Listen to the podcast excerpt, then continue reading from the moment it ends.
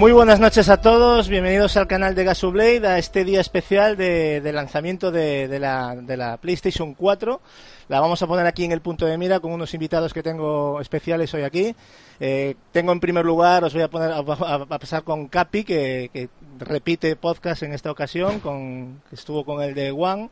Y nada, Capi, ¿qué tal? ¿Qué, qué, cómo te encuentras? Hola, buenas noches, Gasu. Pues muy bien, encantado de estar otra vez aquí contigo para analizar lo que nos depara en esta ocasión pues, la competidora de la One, ¿no? PlayStation 4, con, con, eh, con bueno, ahora lo vais a presentar vosotros, con los invitados. ¿Has vivido ahí algo especial o lo estás viviendo así un poco en la soledad? Sí, tranquilamente. Mientras juego a mi 360, mi juego atrasado, estoy viviendo tranquilamente. Bueno, luego, luego lo, analizaremos, el, catálogo de salida de, de Play 4, me parece. Muy bien, y tenemos también a, bueno, al gran Barry Marton, que un, fan de, Sony conocido por todos, y, bueno, lo tenemos aquí también para comentar este gran día, ¿no, Barry? ¿Qué tal? Buenas pues noches. sí, bueno, buenas noches a todos. Aquí yo no tengo Play 4, pero yo lo vivo desde el hype, así que hay mucho que hablar, ¿eh? Tanto de Play 4 como de la que dejamos aquí para atrás, la Play 3, que, que está dando caña aún, ¿eh? Sí, sí, no, nos olvidemos que la, que la Play 3 todavía aún tiene, tiene bastante que decir, ¿no? Aún hay lanzamientos ahí cercanos, como por ejemplo el Gran Turismo 6, que es un, un juego que se va a presentar en breve. Y, bueno, tenemos hoy un especial invitado también, un, oyente de, la voz de los gamers, del podcast de Dabris, y que se llama Julio Herrera, a lo mejor alguno lo conocéis, y bueno, está aquí también porque sé que le gusta mucho lo que es Sony, la PlayStation, y queremos que nos dé su opinión. ¿Qué tal, Julio? Buenas noches. Muy buenas noches. Aquí en casa muy tranquilo, la verdad. He estado esta tarde probando casi casi todo, todo lo que me han dejado. Y estoy, me queda un poquillo frío, no estoy yo muy, muy, muy, muy. Estaba muy alterado antes, pero ya no estoy tan entusiasmado. No, se me ha, se me ha bajado un poquito. Pero te has llevado alguna sorpresa. Esperaba más cosas. ¿Te has llevado alguna sorpresa de última hora o es que tenías una expectativa diferente o qué ha pasado? Sí, yo te, tenía más expectativas, pero en, torno a la complejidad de lo que me iba a encontrar. Yo pensaba que. Eh, ahora, en lo, en lo visual, muy satisfecho, eso sí, ¿eh? Visualmente se nota. O sea, que has, eh, has, podido catar lo que es Next ¿no? O sea, has justificado por lo menos ese apartado de, de, la compra, ¿no? De lo que supone de desembolsar una cantidad superior a 400 euros, casi 500, ¿no? Me imagino, porque eh, ¿con qué te has comprado el, la PlayStation 4? El pack, pack de lanzamiento. Has hecho el, pack, el, famoso pack, ¿no? De, de Killzone que creo que es el más vendido, pero... Claro, lo, que pasa, el problema, el problema claro, que, que Killzone no es lo que más me, apasiona, pero claro, eh, es lo que hay, ¿no? no, es, el juego que a mí me vuelva precisamente loco de Play de PlayStation, pero bueno, es lo que hay ahora mismo y hay, que aceptarlo. Bueno, y hablamos un poco de ti para que te conozca la gente, a qué te dedicas y bueno, dónde podemos encontrarte, porque creo que eres una persona bastante interesante que tiene mucho que decir. Dinos. Bueno, bueno, bueno, hay hay cositas, hay cositas que, por ejemplo, eh, de siempre, de siempre la, lo que más me ha gustado siempre ha sido Sony. Siempre todo lo que he ido sacando Sony. Pasé de cuando era un, un moco, o sea, teníamos la, la Master System, me acuerdo, cuando, cuando empezamos. Y luego ya pasamos por Game Gear y luego ya directamente se sal... yo salté a Play 1, porque ya me pegué unos años que no volví a tocar videoconsolas y luego ya con Play 1 volvió otra vez la locura. Y bueno, en, en Sevilla siempre, eh, siempre me he dedicado a, a lo que más me ha gustado en la vida, que ha sido leer literatura, escuchar rock and roll, jugar a los videojuegos y nada, pues por supuesto más que nada por lo que leía y lo que bebía y lo que más me gustaba a mí siempre, pues tema, el tema japonés, siempre, todo lo que ha sido manga, videojuegos, todo eso. Eso sí que me, eso sí que me parece muy interesante porque yo también comparto tu afición con lo del tema japonés. Y creo que alguno que por aquí también como Barry seguramente esté muy de acuerdo con esto, ¿verdad Barry? Claro, entonces es que los Sonyers tenemos tenemos una, una vena japonesa muy fuerte. Entonces eh, esos mundos van muy relacionados. Y luego también, bueno, también hay que respetar el desembarco que hizo 360 de cara a, la orientalización, porque la sacaron un Los Odyssey sacaron de las Remnant, sacaron cosas también muy importantes por parte de Xbox, pero no tuvieron éxito, ¿no? Sí, quizás yo creo que en Sony el catálogo a nivel de juegos así japos Es lógico. encontramos cosas, pero bueno, es lógico, ¿no? Eh, Microsoft es una consola americana y Sony pues es lo que es, ¿no? Evidentemente pues mama de sus raíces. Me gustaría saber, porque veo que has tenido mucho de, de Sony, ¿no? Sobre todo. eh, pero Y, bueno, es una, es una locura, ¿eh? Es una locura. Empiezo y no termino. Tú sabes que todavía nosotros seguimos pillando cosas de PC2. Sí, o sí. sea que. Sí, que sí, no de hecho, el otro día me PC3, estabas recomendando, PC2, si quieres lanzar la recomendación aquí al público de ese juego que me dijiste. Eh, yo, 2. por ejemplo, hace muy poquito, bueno, yo empecé, yo empecé a pillarme los Onimushas, ¿no? Y, y, y- y es, y es un juego de samuráis maravilloso, pero después ya fui mirando reviews y un amigo me dijo, oye, prueba el Genji. Y la verdad me encantó. Genji de PS2, el de PS3 me han dicho que es un poco, me han dicho que huele a tinto, ¿no? Yo no lo he tocado. El de PS3, el Genji. Sí, fue uno de los. Pero- luego, pero luego, el- lo- luego hablaremos de ese juego también, porque bueno, vamos a hacer un repasito también por la historia de PlayStation 3, como hicimos en el podcast anterior, ¿no? Que tocamos 360. Y, pero bueno, a, a lo que iba con el tema, mm, de todas las consolas que tienes, ¿cuál es tu favorita? ¿Con cuál dirías, con esta me voy a una isla desierta? Sin duda PS2. PlayStation 2. Sin duda. Sí, sí, sin duda. Sin duda. No sé, hace unos días estuvimos haciendo un, una- recopilatorio más o menos de lo, de lo que tenía y, y un amigo mío me enumeró unos 1700 juegos. Sí. Y creo, y creo que una consola son sus títulos. Sin duda. Más allá de potencia, gráfica. Eso para mí está siempre en un segundo Sí, plano. eso siempre lo hemos dicho y yo estoy de acuerdo. Lo que pasa es que cuando hablamos de potencia con el tema de la nueva generación, es lo ponemos en, en la palestra porque entendemos que el cambio, el salto generacional, tiene que ser con potencia, ¿no? También, evidentemente, porque Sí. si no nos quedaríamos con la Play 3 y la 360 y tan y tan a gustito, ¿no? Porque seguramente Sí, saldría juegos nadie, nadie habla nadie habla de inteligencia artificial y yo creo que eso es básico básico a lo mejor no entra tanto por los ojos pero cuando cuando se juega se disfruta más Sí, pero bueno, con, la- con las nuevas consolas vamos a tener, o sea, los, los juegos van a evolucionar mucho, no solo gráficamente. ¿eh? La Eso IA es espero. algo también que, que va a mejorarse y, y lo veremos en, en próximos juegos, ¿no? Pero bueno, depende de los desarrolladores, ¿no? Porque la Claro, las máquinas lo, que- lo que vende es lo visual las máquinas están ahí, sí, pero a veces también es culpa de, de nosotros los consumidores, ¿no? Que, que- que estamos pidiendo gráficos y estamos pidiendo lo mismo, más de lo mismo, y claro, ellos sacan lo que lo que se venda, ¿no? Eh, Entonces claro ahora cuando entremos a analizar en más detalle eso es de lo que más de lo que más puedo puedo hablar por lo por lo que he jugado que me ha dejado un poco frío en ese sentido yo esperaba un- esperaba por ejemplo una inteligencia artificial enemiga que, que supieran arrinconarme que se por Mm. ejemplo Killzone que me, que me fueran quitando espacio mm, buscaba más eso Hmm. entonces por ahí el chasco los veo muy muy planos muy planos a los rivales Bueno, quizás sea porque todavía no se ha desarrollado todavía en su complejidad. Digamos que todavía está por explorar el sistema. Así que claro a eso Mm. voy a eso voy Sí, de todas Pero maneras, bueno, yo- de todas maneras, eh, yo creo que hay que darles tiempo porque los primeros, las primeras jornadas de juegos lo Sí. que van a querer vender es que veamos un poquito el tema gráfico, ¿no? Sobre todo, que es lo que más entra por los ojos, ¿no? Pero yo creo que gráficamente es maravilloso. sí, sí, yo estoy de acuerdo. Luego, luego hablaremos de eso, pero quise- quería preguntarte una cosa. Eh, no sé si ibas a decir algo, perdona, Capi, que te he interrumpido.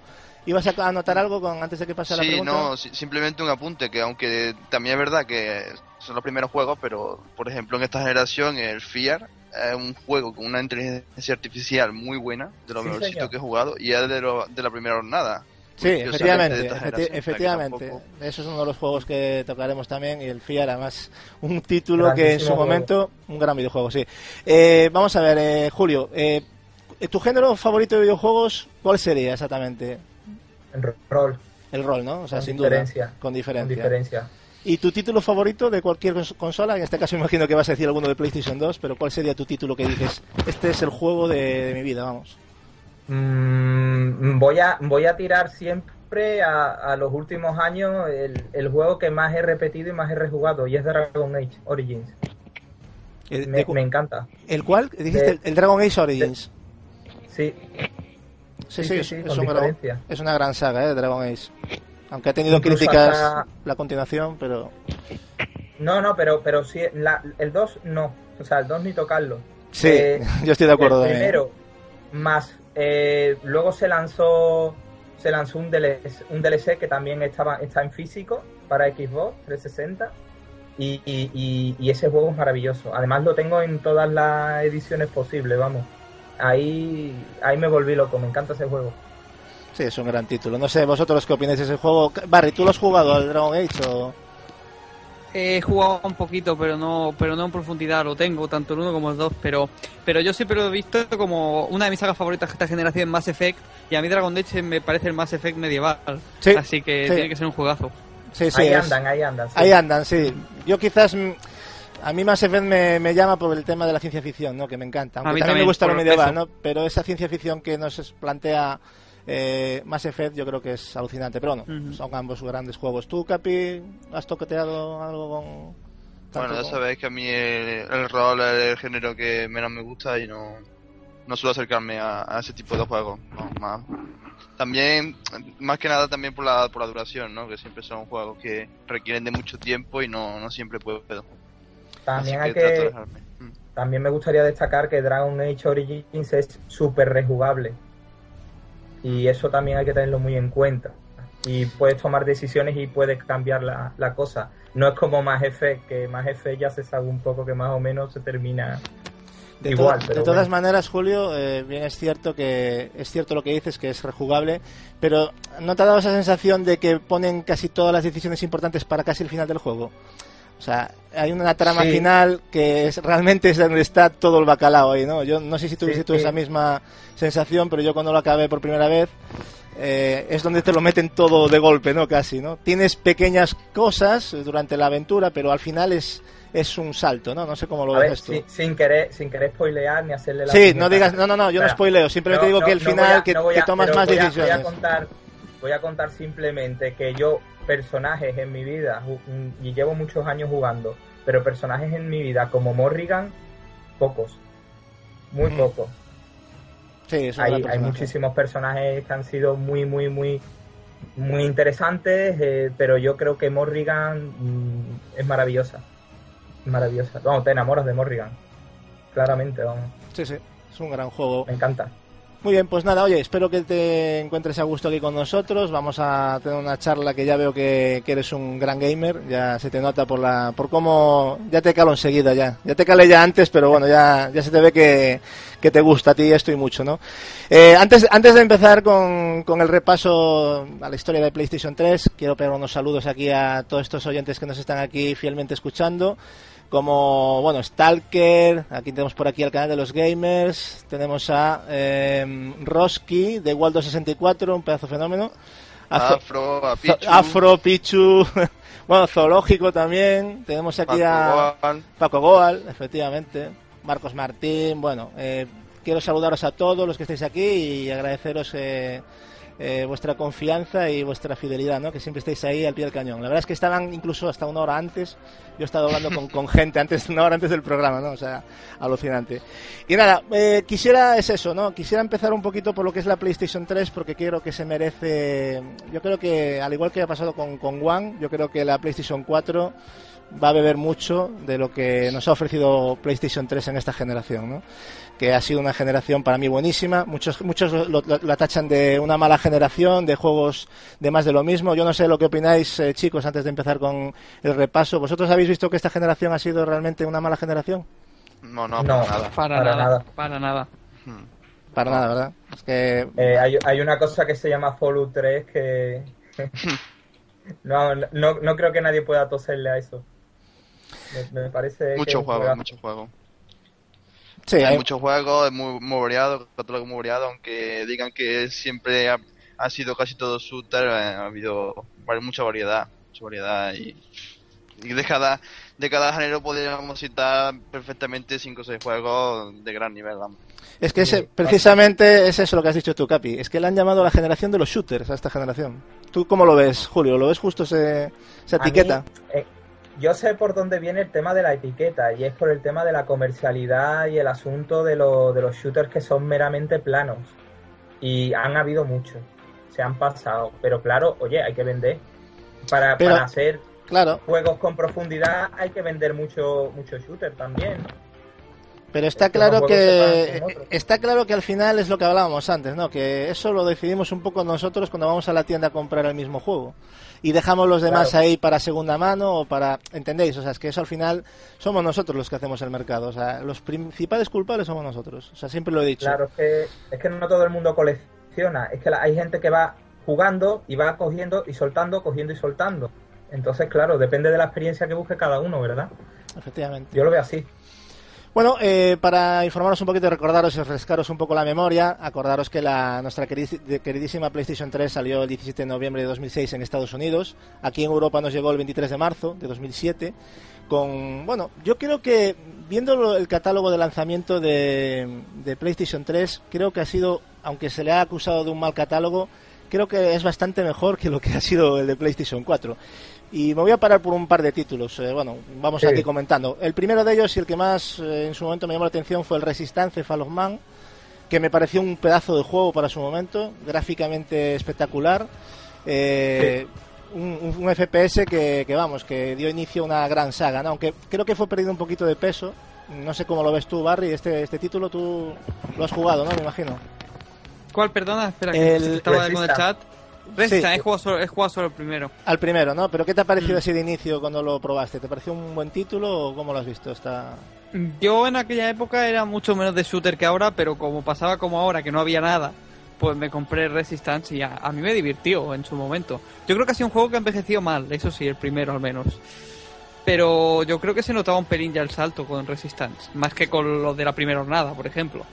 A eso me refiero, ese salto, ¿no? Que ahora vemos, por ejemplo, en, Killzone, eh, con respecto a la Play 3. Yo creo que de aquellas, de la Play 2 a la, a la Play 3, Resistance fue un salto terrible. Yo me acuerdo de, yo creo que fue. de ver esos gráficos y no sé cómo lo ves tú, Julio. ¿Qué, qué recuerdos tienes de este título? Pues era un título muy bueno, además era tenía mucha velocidad y eso y eso estaba genial. O sea, tenías que moverte muy rápido, estaba muy bien. A mí me gustó mucho ese juego. Había, había también otro que, cambiando de género, que era el Motor Storm, que gráficamente también fue un pepinazo, no sé si lo recordáis. Y, la música, y las músicas, efectivamente. Oh, qué banda sonora. Sí, sí, fue un, fue un, pedazo de... También un, juego que, que, estaba bastante bien, era un poquito original dentro de lo, que, de lo que había en catálogo, ¿no? Aunque no dejaba de ser un juego de carreras. Pero, no sé, yo gráficamente me pareció una maravilla, ¿no? También era otro motivo más para para comprarse una Play 3. ¿Tú este le has dado, Barry? Me imagino que a lo mejor no es el tipo de género que... Storm, no, la, la demo. Jugué, pero no, no. Yo igual, muy poquito. Pero gráficamente os pareció... Sí, sí. sí gráficamente sí, sí, música, sí.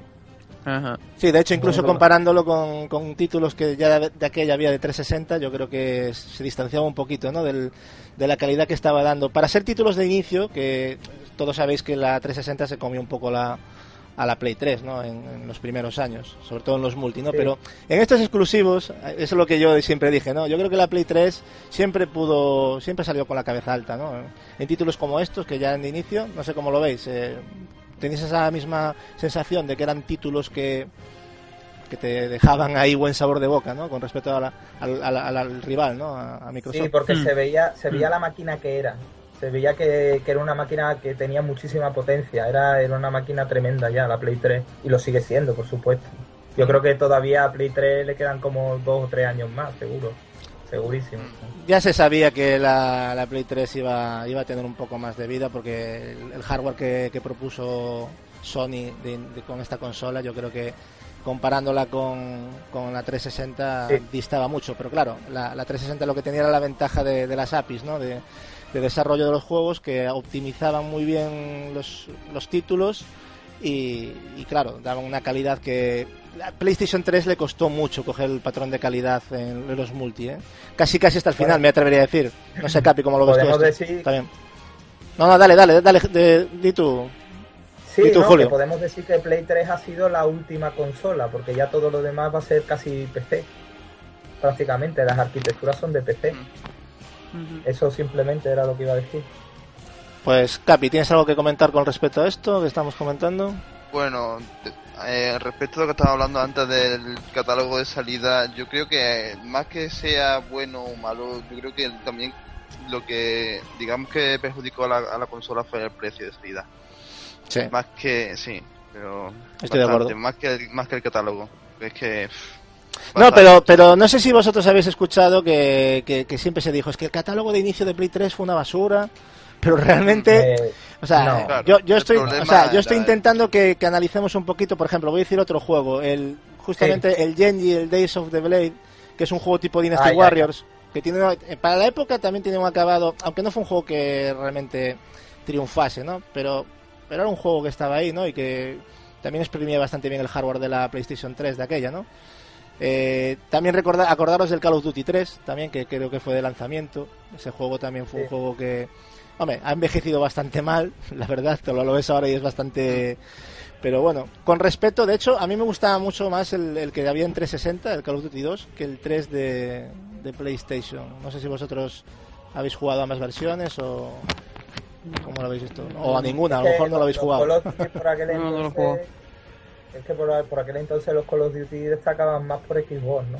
Hmm, Se podría decir. Luego ya la cosa se iguala, ¿no? Pero vamos, tanto en Call of Duty como en otros muchos lanzamientos, ¿no? Al principio la delantera en ese sentido la, la coge Xbox, ¿no? Sí, claro, también ya porque se estaba desarrollando ya para ella. Ella ya tenía un, digamos, ya tenía un recorrido mientras la otra estaba empezando. O sea, es normal en ese sentido. Sí, le- podríamos decir que le estaban cogiendo un poquito el aire a, a- a lo que tenía, a la arquitectura de PS3, ¿no? No, no, eran, de eran momentos, eran Claro. momentos difíciles en ese sentido. No, bueno, completamente de acuerdo. La, ahí Xbox supo ganar su terreno y ya fue enfocando. Y al principio, de hecho, Xbox mm, barrió a lo que fue PS3, por lo que hemos comentado, por, por que ya, ya estaba en el mercado, por el tema del precio de PS3, porque quizás el catálogo de PS3 no era tan bueno como se esperaba y, y Xbox pues ya tenía sus títulos. Fue, fue demasiada ventaja, yo creo que, que la, la que le dio Mm. Sony a, a Microsoft, ¿no? Le ha dado una ventaja en el mercado que al final la materializó en lo que fue un dominio total y absoluto de inicio, vamos, porque es cierto que eso es una realidad, o sea, por mucho que, que nos guste Sony, Sí, las cosas son como son, ¿no? Eh, de luego hecho ya- han terminado, de hecho van ahora más o menos con empate técnico en cuanto a, a- a ventas de, de consolas, o sea que por eso Sí, en ese sentido Pero, perdieron pero toda la sa- ventaja que tenían. Sabéis, a lo que se debe eso. Se debe a un exceso de confianza después del éxito de PS2 cuando ellos Mm. dijeron que con nosotros comienza la nueva generación. Y ahí vino luego ya, por decirlo Sí, de sí. una manera, ahí vino ya el mazazo. De ahí, de ahí viene. De ahí viene esa toma de delantera tan bestia de, de 360. Ujú. Bien, había juegos también como, no sé si vas a decir algo, Barry. No, no, no, no. El Tom Clancy's, el Splinter Cell, el Double Agent también, que fue un juego de lanzamiento, que para los aficionados de Splinter Cell, no sé qué os ha parecido este juego. A Bonoman sé que le encanta, pero a los demás no sé, ¿lo habéis jugado alguno de vosotros? Mm, Yo no. A mí no me llama. No, no os llama, ¿no? Mucho No, el, todavía no, todavía el Splinter. Bueno, y quizás a lo mejor el Oblivion nos llama más, ¿no? Que también fue un título que, que salió para de lanzamiento con la Play 3 y creo que es un titulazo, ¿no? ¿Tú lo has, Sí, tú lo has jugado, además, Julio? Sí, sí, sí, maravilloso. Además, ya, ya te daba, ya te daba a entender lo, lo grandiosísimo que iba a ser Skyrim. Ya, ya te empezaban a dar a entender qué, era lo que se venía, ¿no? Y, Es- y, bueno, prácticamente son unos, son varios, varios, varios siglos por delante de lo que es la historia de Skyrim. Y, y está muy bien, es maravilloso. Es curioso. ¿no? Porque no sé, chavales, si esto lo veis así, pero eh, Oblivion en el, en el momento de su lanzamiento, tanto en PC, porque empecé, bueno, empecé ya era una maravilla, ¿no? Porque era, pero lo mal que ha envejecido con respecto a viendo ahora Skyrim, ¿no? Porque yo me acuerdo de, de ver esos gráficos de salir al exterior del castillo y esa imagen la recuerdo como el primer día que veías ahí todo el bosque, ese río pasando por, o sea, y ahora lo ves y dices tú, madre mía, que- Claro. un cambio, una evolución. No sé cómo si vosotros tuvisteis esa, esa misma sensación, pero. Sí, parece- sí, sí, totalmente, totalmente, sí, se nota. Claro que se nota, pero ahí es donde está un hardware exprimido y ahí es donde está un hardware empezando, ¿no? Mm. Ahí es donde se ve. Claro, sí, sí. También pasa en otras sagas, ¿no? Por ejemplo, eh, Kane and Lynch o el mismo, los mismos Fair, que se nota el paso gráfico y la verdad que quizás nos ponemos ahora ah, en 2007, pues lo fliparíamos y nos ponemos ahora y decimos, pero ¿qué ha pasado? ¿Qué claro. pasa con este juego? Es lo que yo decía con el Resistance también, que en Mm. aquel momento flipabas y ahora dices a lo mejor, hostia, pues quizá envejeció un poco mal. Sobre todo por el cambio radical gráfico que ha habido entre el principio y el final de la generación, que me parece Claro. más- mucho más grande que la 2, ¿eh? Sí, Sí, sí, sí, Sí, sí, sí. estoy de acuerdo, Barry. Eh, hay, hay un juego también que lo, lo comentaba antes Capi, que sé que le gusta mucho, que también envejeció muy mal, que es el Fear, que es un, un FPS con temática de suspense, eh, que para mí tiene una excelente calidad, ¿no? Con, con es- tenía unos efectos de destrucción ya de aquella, de escenarios, y un uso de cámara lenta espectacular. Eh, Capi lo ha jugado aún hace poco porque no lo había bueno. catado. ¿Y qué, qué impresión ha dado este título, Capi? No, sobre todo lo que te he dicho antes, una inteligencia artificial que es que no, no me lo esperaba. De se los enemigos, sí, los enemigos a lo mejor cuando tú estás en una escalera en piso de arriba, a lo mejor de ellos dan las vueltas, te suben por la escalera de atrás o te rodean Eso por es, los eso es. contenedores, es tremendo. No, te lo esperas que van a venir de frente y ya dices, hostia, ya te han matado. Claro. Y ya es tremendo. Y bueno, pues sí, ha envejecido bastante mal, pero bueno, oye, eso da igual. Mientras el, el juego se disfrute jugando y echas tu ratillo, está perfecto. Eso es cierto, A me ¿eh? a nivel de es que manejabilidad, pienso. sí, es cierto. ¿eh? Di, di, di, Julio.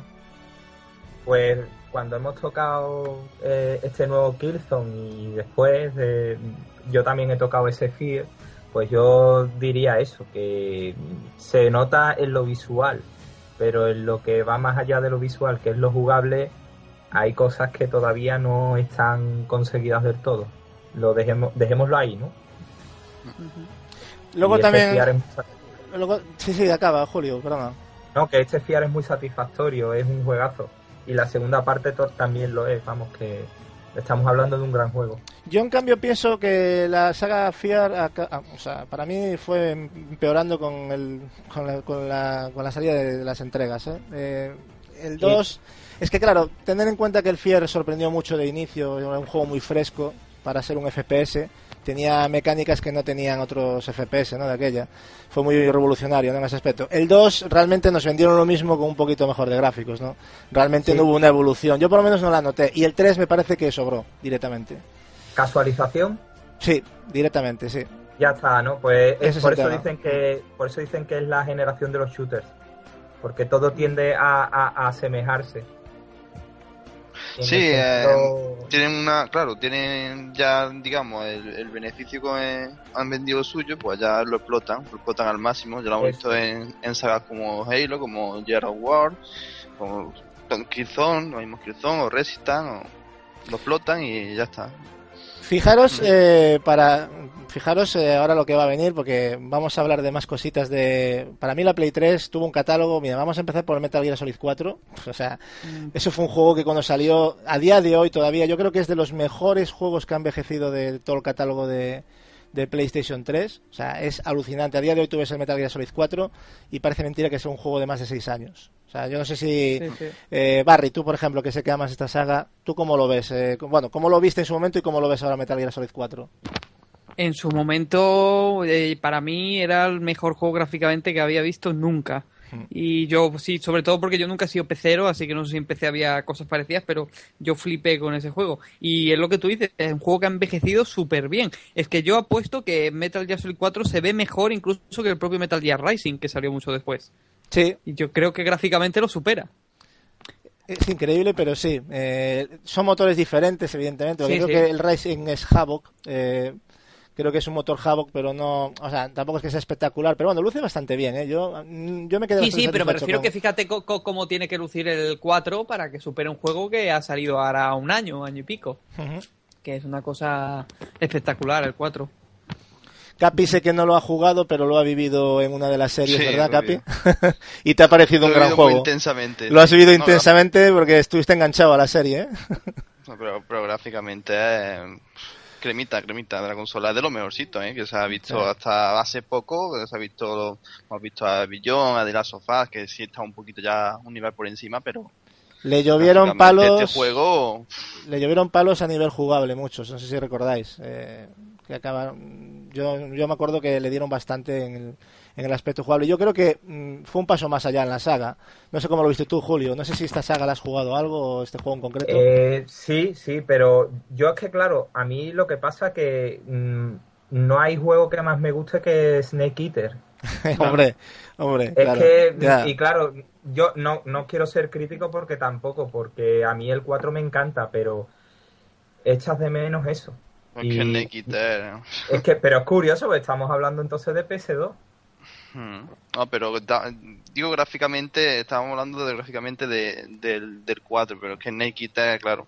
Es que, me da- es que claro, yo, yo es que el tema calidad. gráfico no, hmm, no le doy tanta prioridad al tema gráfico y claro, cuando, cuando llegas a, a una nueva generación esperas que todo sea más, ¿sabes? Pero, pero en todos los sentidos y claro, mm, es maravilloso, es muy vistoso, tiene, tiene una profundidad jugable considerable, pero no, no sé, me, no, mm, el que me vuelve a mí loco desde luego es Snake Eater. Sí, bueno, duda, eso, ya también es cuestión de gusto. Hay gente que le gusta más el 1. O Sí, el eh, el la verdad es que con la saga, eh, Barry, eh, Capi, tienes toda la razón. Hay, hay diferentes. Yo, para mí, el 3 es el que es el que tiene la, la esencia de Metal Gear. Ya Sí. solo por los personajes de Boss y Big Boss. Ya solo por Sí. esos dos personajes. Sí, sí, sí. ¿Eh, Barry? Tú también creo que eres un enamorado del 3, ¿no? Del Snake Eater. Sí, pero oye, del 4 también, ¿eh? Ya, Es sí, No, ya, el- tuvimos que- esta charla. ya. Yo también. Es que el que más me emocionó a mí, el que más me emocionó a mí fue el 4. Es que el Y 4. por eso le tengo un cariño especial yo al 4. sin- Pero no podría decidir, ¿eh? Ya lo sabéis que no puedo decidir entre los Metal Gear. El 3 es muy emotivo también, ¿eh? Tiene, Sí, tiene, sí. tiene Sí. mucha, mucha emotividad. Bueno, Kojima. Pero ya te dije que quizá lo jugué más joven a lo mejor y no, no me marcó tanto así a nivel emocional. 4 es que me pegó una panza a llorar. que- Sí, Claro. sí, la verdad es que es impresionante. O sea, Kojima yo creo que llevó al límite la... O sea, es un... Dan ganas de aplaudirle. Yo, yo aplaudí, de hecho, en los créditos con ese juego. yo también. Yo, yo yo también. aplaudí, no me importa decirlo. Incluso he llorado, he hecho- soltado unas lágrimas, que me, me he emocionado muchísimo con ese juego. Y bueno, fue un juego yo creo que de catálogo envidiado, ¿eh? Yo creo que por, Sí. por los rivales de, de, de Sony, Hay que, ¿no? hay que agradecer la edición HD, ¿verdad? Muchísimo. Mm, sí. Es Del, maravilloso. del Snake Eater te refieres, claro. Sí, sí. Sí, sí, a, a Claro, de- 60 de los frames. de uf, los sí, tres. sí. Los tres, maravilloso. Del Bueno. 2, del 3 del Peak Walker, ¿no? Mm, bastante bien. Y para no seguir, porque con Metal Gear podríamos hacer un podcast entero, eh, porque ya me voy a cortar yo mismo. Ya la baba seis veces. Es- Ya a- la vamos a cambiar porque ya se nota. hubo, hubo un juego que también de, de exclusivo, que es el Heavenly Sword, que me encanta también. Uf, otro, sí, sí. Impresionante juego que a día de hoy luce... Sí, Julio, si tienes algo que decir del juego, dilo porque me interesa tu opinión. ahí se ve la máquina ya. Ahí Máquina, sí. Y qué, be- efectivamente. qué belleza, qué bonito y qué, qué bien hecho todo. Está genial. Gráficamente, estupendo. Bello, es bello. Simplemente. La estética No, que no es tiene es preciosa, es preciosista. Es un juego difícil como el demonio, eso sí, pero bastante difícil de pillarle el control. eh, Mm. pero, pero yo, pero es que es eso, es jugarlo, jugarlo, jugarlo, porque es que la gente enseguida se echa las manos a la cabeza, ¿no? Con un poquito de dificultad. cortito. Sí, sí, Es corti. sí, es cortito, es cortito. Pero ganas de. Te quedas con ganas, ¿no? pero cuesta, ¿eh? O sea, avanzar. O sea, no es un juego que te lo pases en una tarde así de, ¿sabes? Yo creo que es un juego que tiene un nivel de dificultad por encima de la media, pero con diferencia, ¿eh? No sé, Barry, si tú tuviste dificultad para acabártelo, pero yo, yo tuve mi, mi dificultad, ¿eh? Con este juego. Mm, no me acuerdo. No te acuerdas, ya, Pero ¿no? no, hace muchos años ya. Pero sí, e- era un juegazo y es posible que tuviera su complicación, sí, sí, sí. Eh, también hay otra saga muy importante, eh, que es la saga Uncharted, que esto ya es... eh, Bueno, bueno, bueno. bueno. La saga Uncharted yo creo que se merece un apartado, también otro podcast, ¿no? Porque Naughty Dog eh, yo creo que es la joya de la corona de, para mí, de las desarrolladoras, pero es mi- una valoración muy personal mía, ¿no? Hay un montón de desarrolladoras buenísimas, pero a mí Naughty Dog me enamora por cómo trabajan y por el cariño que le dan a cada juego, ¿no? Hay gente que no le han gustado, los Uncharted le parecen unos juegos pues muy simples o muy peliculeros, pero yo creo que son juegos que se dejan jugar, que te impresionan gráficamente y que nos cuentan algo, ¿no? Eh, Barry, ¿tú qué opinas de esta saga? A mí Uncha- Uncharted me, me gustaba mucho, la verdad. Y tu- tuve la suerte de jugar del primero. Y ya la recreación de la jungla del primero, hostia. Eh, además, recuerdo que fue el primer juego que, que, que utilicé el Six Axis. El- Efectivamente. el y, que- y creo que luego no se volvió a usar en la saga, lo del Six Axis. Pero era la época aquella en la que todos los juegos tenían que tener algo del sensor de movimiento. Y me acuerdo que tenía para los troncos para no caerte. Tenía eso. Era un juego muy divertido. Quizás el, el primero el más repetitivo. Sí, el me primero. Hubo una evolución, ¿eh? Al 2. Porque el y 2. con un giro de guion muy feo, el primero. Fue un giro de guion que me, me dejó muy frío, ¿eh? No sé si, si lo habéis pasado. Sí, hombre. Sin hacer spoiler, el, fi- el final, el giro de guion que pega de hasta de género casi, Sí, Buf. sí, sí. Sí, te deja, te deja frío, tienes mucha razón. no me pegaba a mí para ese juego. Pero el, do- el 2 es espectacular. Sí, Dos eso es- ya es otra historia. El 2 Eh, es espectacular. El 2 es una pasada, o sea, para mí, Hmm. yo he visto cosas. Es, es el típico juego que siempre recuerdo y que lo pongo al lado del PC. Iros a aquella época y poner un PC al lado y poner ese juego y veis que la PlayStation 3 estaba a un nivel Mm. eh, que aún a día de hoy tú ves un Uncharted 2 y es una auténtica maravilla. O sea, eh, Naughty Dog, eh, el, el 1 es el que peor envejeció, pero aún así no es un desastre gráfico. Tú lo ves y aún, aún todavía tiene cosas que ofrecer. ¿eh? Sí. Muy O sea, colorista, sí, muy colorista. Sí. muy Y las texturas muy buenas, ¿eh? Unas texturas Eso. que, que a- aún no las ves en juegos de, de generación actual, ¿no? Que, que es de coña. Eh, Es sorprendente. es sorprendente. Nino Kuni. Eh, uf, esto ya... Bueno, Nino Kuni... Yo se lo tengo pendiente, eh, me cago en- sí, la verdad es que Barry es... esta es noche un vamos a dormir, ¿no? Nino, Nino Kuni es, eh, yo me he sentido, siempre lo digo, eh, allá por donde voy, eh, me he sentido un niño pequeño jugando este juego. Me, he- he, he viajado a mi infancia, ¿no? No sé vosotros la sensación que habéis tenido. Yo sé que Capin estos, estos juegos no los ha jugado, por eso no le estoy preguntando. Mm. No es porque no le quiera Sí. meter en el debate, porque Capi es un, es un chico Xboxero, pero con gustos, eh, con buen gusto en los videojuegos y de hecho le va, va a caer una Play 3 pronto, ¿verdad, Capi? Sí, sí, bueno, equipo cero tampoco. oye, tengo la. La que, tengo la, la que tiene, ¿no? Que no, no- directamente no. Si lo sabéis, yo no, no he comprado la Xbox. Me vino en un pack con el coche que se lo compraron mis padres. Y la consola pues fue para mí. Si no, no, no hubiese comprado quizá la consola hasta tiempo después. No sabría cuál comprar. Dicho esto, eh, Nino Kuni reconozco que eso es una experiencia, pero mortal, vamos. Yo, yo he visto un amigo mío jugando y o sea, es tremendo. Es tremendo. ¿A ti, Julio, Me te lo has Me terminado? dio ganas de jugar. Yo, yo, mira, sinceramente, yo lo he abierto, lo he puesto un ratito porque no me, no me ha dado tiempo para más porque estaba tan metido en estos últimos días con Dragon's Dogma, con el Rising, que, que, que ha sido cogerlo, ponerlo un ratito y solamente os voy a decir una cosa, es Ghibli en vena, es estudio Ghibli en vena. La intro, solo ver la intro, que es lo Es que, que- yo he es que podido es probar. maravilloso. Uf. Y, son sí. juegos que te tienes que preparar para meterte en ellos porque básicamente sabes que te vas a pe- que le vas a meter 30 horas de tirón. O sea, que no que no no, no cabe la menor duda. Y claro, eh, ya empecé a, a tocar Dark Horizon y tú los pruebas, los miras y de Dark Horizon le, le he metido ya como 12 o 13 horas y yo creo que Nino Kuni se merece que le haga lo mismo, básicamente. Nino Kuni, bueno, aparte que es un juego de muchas Para horas, es un juego de mucho... ¿Perdón? Que es un juego para meterse en profundidad. Sí, sí, estoy de acuerdo, que es un juego para, para meterse en profundidad. Y de hecho es un juego muy emotivo también, o sea, tiene ya nada más empezar es bastante emotivo, ¿no? Tiene, sin decir nada de lo que pasa, pero ya Claro. ves una, historia, ¿no? sí, ves una historia muy, muy elaborada y un juego de unas 70 horas y luego que tiene sorpresa al final, porque luego, esto no es un spoiler, pero tiene 20 horas más de juego todavía cuando te lo acabas, o sea, es, es una cosa Claro. alucinante, ¿no? Que después de tantas horas... Eh, bueno, también hay que hablar del Tales of Cilia, otro juego muy bueno y exclusivo de Play 3, que lo recibimos hace poco, aunque en Japón ya salió hace dos años, que dentro de poquito vamos a recibir el 2. Eh, Yo de hecho estoy a toda prisa intentando acabármelo porque debo estar en el final, pero es un juego que me ha gustado mucho, sobre todo el sistema de combate, ¿no? Sin entrar a analizar mucho el juego, porque si nos paramos a analizar todos los juegos, madre mía. Pero ¿lo habéis No jugado puede, alguno de vosotros? ¿Habéis jugado alguno de vosotros? A mí, me tie- a mí ese juego me tiene que llegar, ¿eh? Yo lo está- tengo está en la lista de comprar, sí, sí. Bueno, también me lo tienen que traer. También tenemos el God of War, otra gran saga que Uf, uf. no se puede decir nada, ya viene de Play 2 ya, o sea, eh, alucinante, alucinante God of Sí. War. eh, una lástima lo que han hecho con la última entrega en Play 3, pero para mí, ¿eh? O sea, porque Sí. creo que ha sobrado un poco, ¿no? Al igual que al Gears of War le sobró también el, el último, la última entrega, yo creo que al God of Sí, War también le sobró. ¿eh? Pero bueno, ya son opiniones pa- particulares ¿no? de, de esto. Eh, también hablar del Gran Turismo 5, que bueno, eh, llevó bastantes palos, pero bueno, no deja de ser Sí. un juego eh, que viene a ofrecer lo, lo mismo ¿no? de, en cada una de las entregas. El 6 parece ser que va a ir un poquito más allá, pero bueno, gráficamente, chicos, el 5 bien, ¿no? Pasa nota. Es un juego, a mí me gusta, el Gran Turismo 5 a mí me gusta. Por También te- Hay un juego incomprendido que es el Lair, eh, no sé si os acordáis, que es un juego que llevó sí, muchas no hostias. Eh, Sí, sí, sí. A ver, a ver, tú, eh, Julio, ¿tú has, le has dado a este juego algo? Yo sé, yo sé, yo sé que, yo sé que al principio es verdad que era incontrolable, pero que luego ya yo sé que lo arreglaron y la cosa, la experiencia mejoró bastante. Pero vamos, eh, para mí es un juego de 6.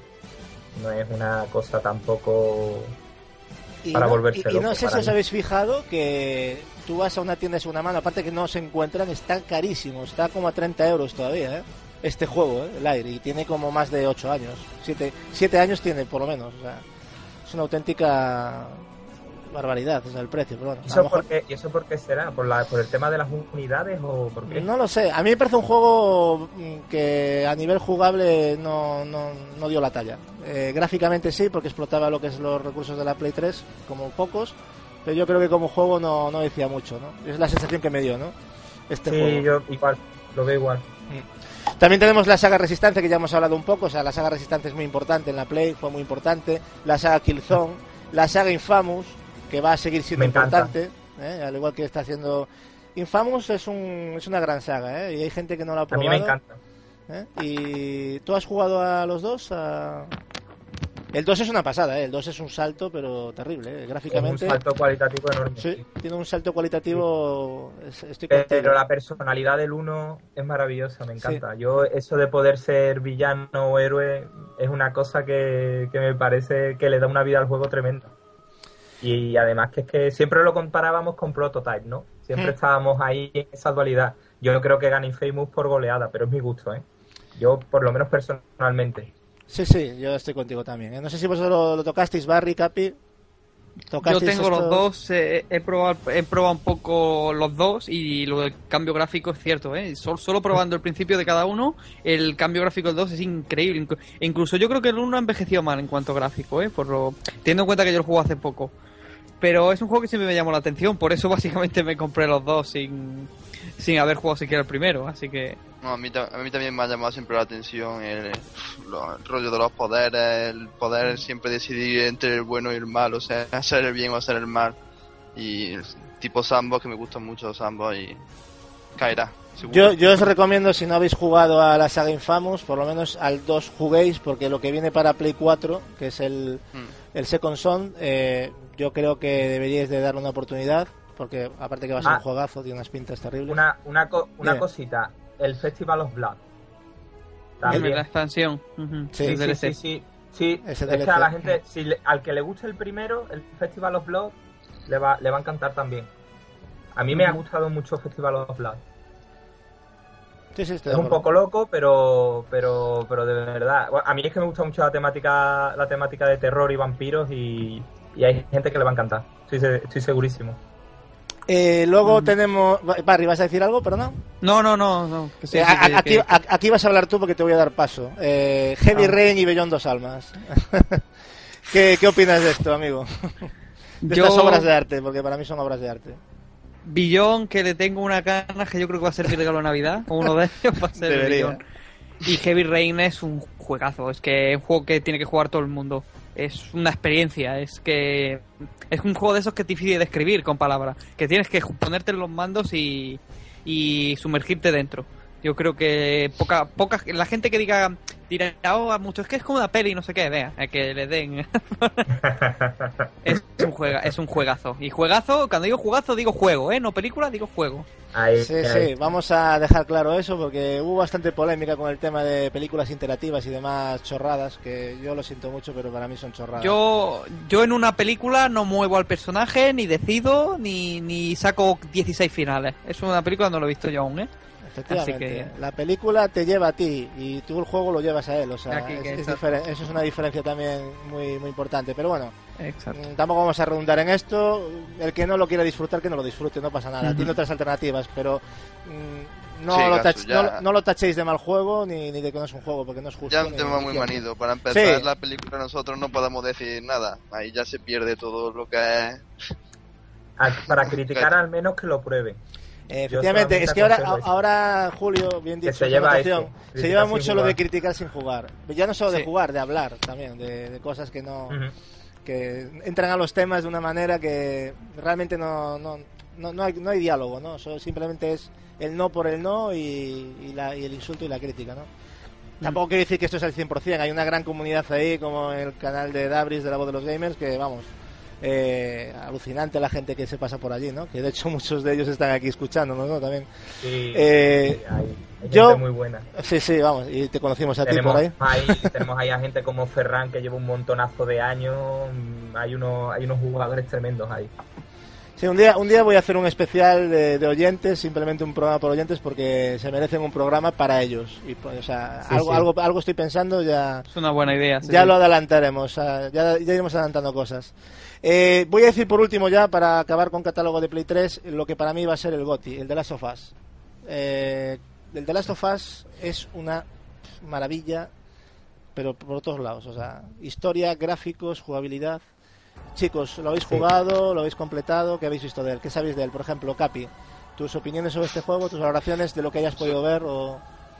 Mi opinión es que me voy a tener que pillar la PS3 para jugar Claro. ese juego. Ese lo tienes ahí, la, la matrícula pillada, ¿no? Ya hace tiempo ya.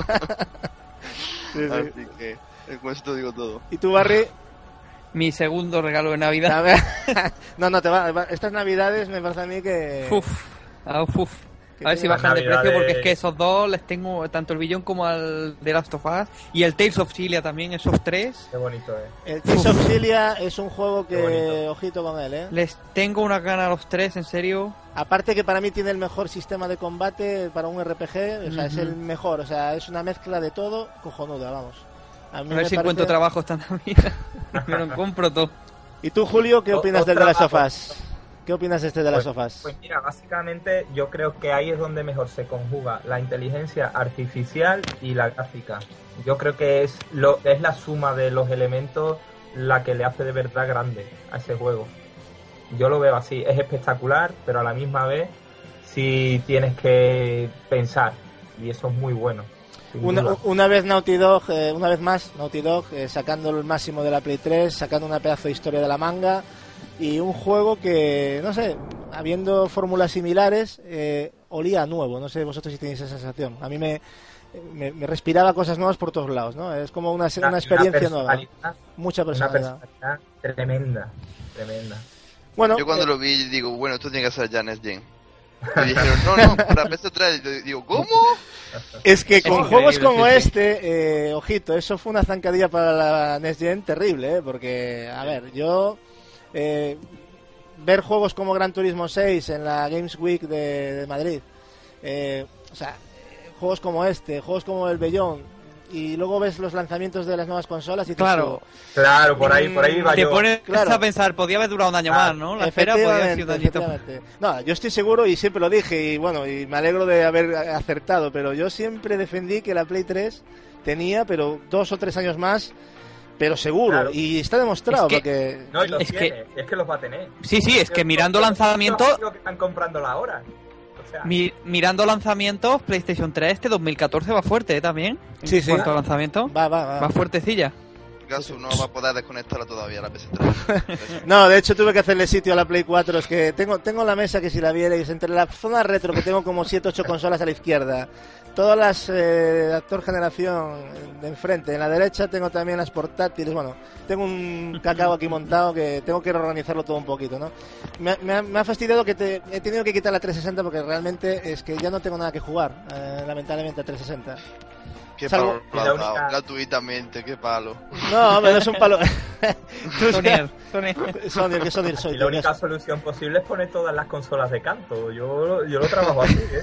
si no, no puedo. No, pero lleva, canto, lleva razón. Gasu, lleva razón Gasu en el sentido de que lleva Xbox sin sacar un exclusivo aparte de Halo 4, Gears of War Jamme, así que yo recuerde Hace bastante, sí, sí. un par de años, par de años y Pues no sí. son por a mí Jamme no es un exclusivo que que yo pierdo la cabeza por él. Es que, es que la han dejado morir. Es que la han dejado morir. Sí, la han dejado morir y aún encima han tenido la, la jeta de decir que iban a sacar juegos durante tres años 300 o algo así. Más, 300 sí. nuevos. más. Y exa- exactamente, yo me, me hace mucha gracia, ¿no? Deben Yo de quiero ser- verlo, ¿eh? Esos Sí. 300 quiero verlo. Yo también, yo quiero ver uno, o sea, o sea, Ahí, ahí, uno de verdad. Vamos a, vamos a seguir con, con, con Play, que es lo que nos interesa, ¿no? Que, que es el podcast de hoy, ¿no? Eh, para cerrar esto ya y pasar con la Play 4, que seguramente todo lo que el mundo quiere se ha reunido aquí, pero yo creo que es interesante hacer un, un paseo para afrontar lo que es la nueva generación, ¿no? Yo creo que esto eh, era el motivo de esto, ¿no? Eh, quisiera que le dierais una nota a PlayStation 3 como hardware y otra como catálogo. Dos notas diferentes. Y quiero empezar por Capi. ¿Qué notas le das y por qué? Bueno, en cuanto a catálogo, está acabando bastante bien, más lo que viene, lo podemos dar un 9. Un 9. Eso es una pedazo nota, ¿eh? Mm. Bueno, es que está sacando unos pedazos de huevo. Sí, sí, perfecto, perfecto. Pero es una de GTA nota. 5, billón, eh, de las sofás, más todo, todo el catálogo de antes que tiene. Que quien diga que esta generación no ha tenido catálogo, que la vuelva a mirar, ¿eh?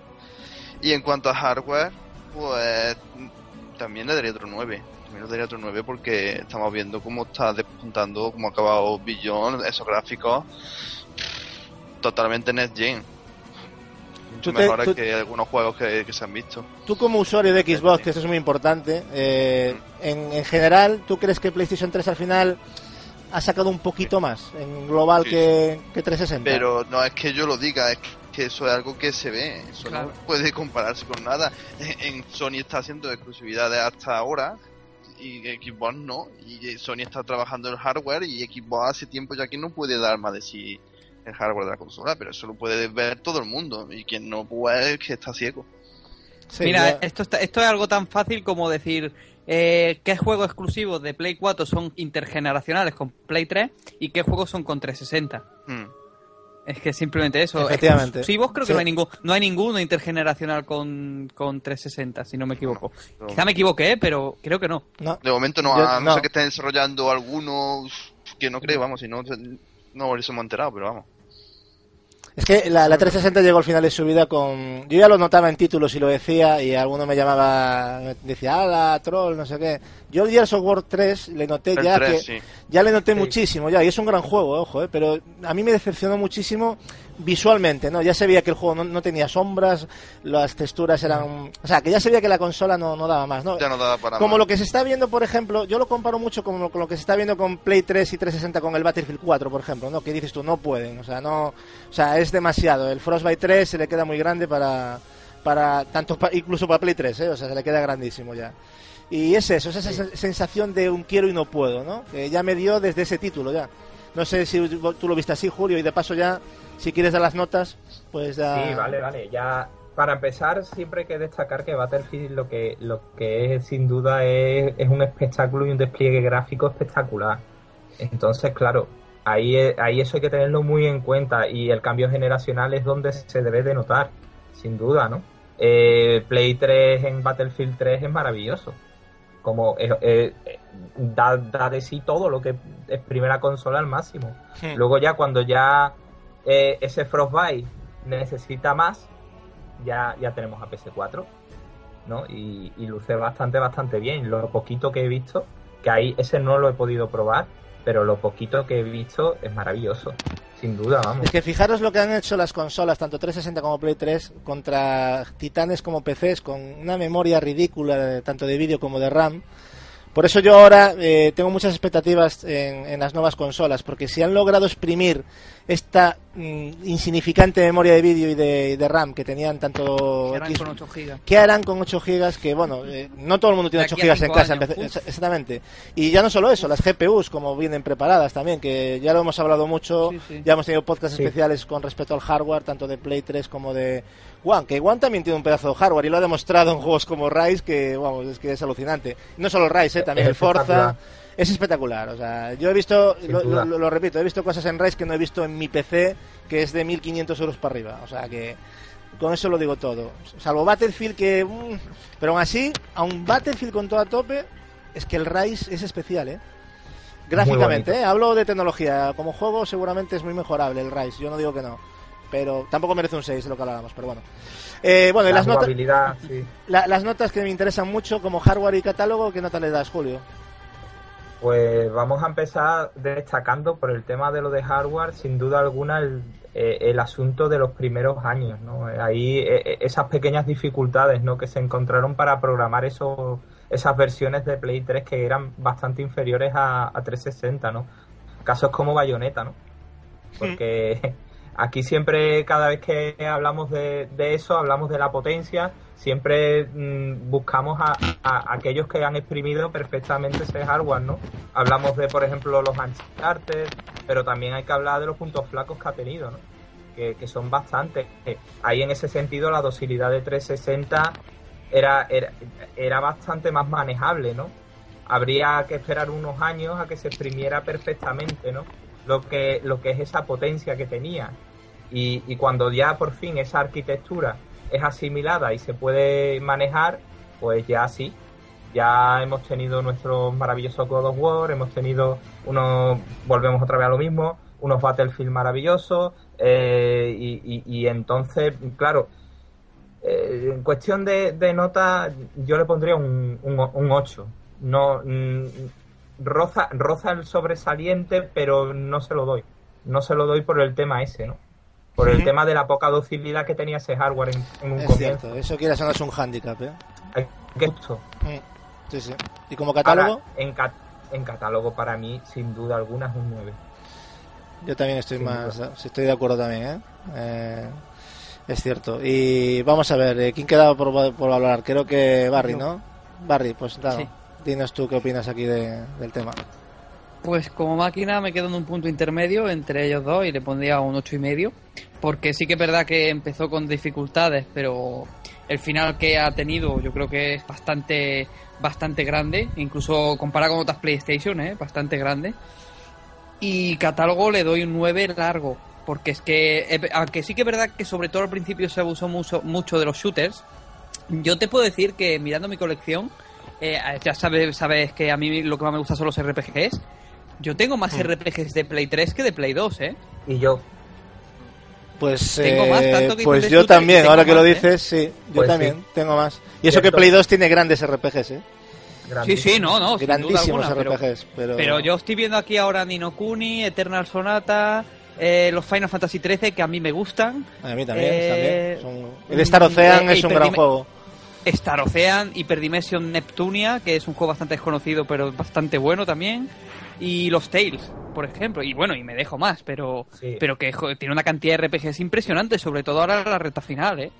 Yo creo que, y, lo que queda, y hay que, hay que echar un vistazo a lo que va a salir en 2014. Tales of Symphonia Chronicles, Lightning Returns, Tales of Syria 2. Claro. Eh, es que va a salir un montón. Claro, es que, es que, es que le quedan tres años. Pero yo digo que no hay mejor manera de vender PS4 que seguir dándole vida a PS3. Sí, sí. Es que es la mejor manera de vender PS4 porque dicen, aquí tenemos una consola que da de sí que la estamos cuidando, claro, la estamos cuidando. Claro, imagínate lo que va a dar PS4 de aquí a los próximos 5 o 6 años, ¿no?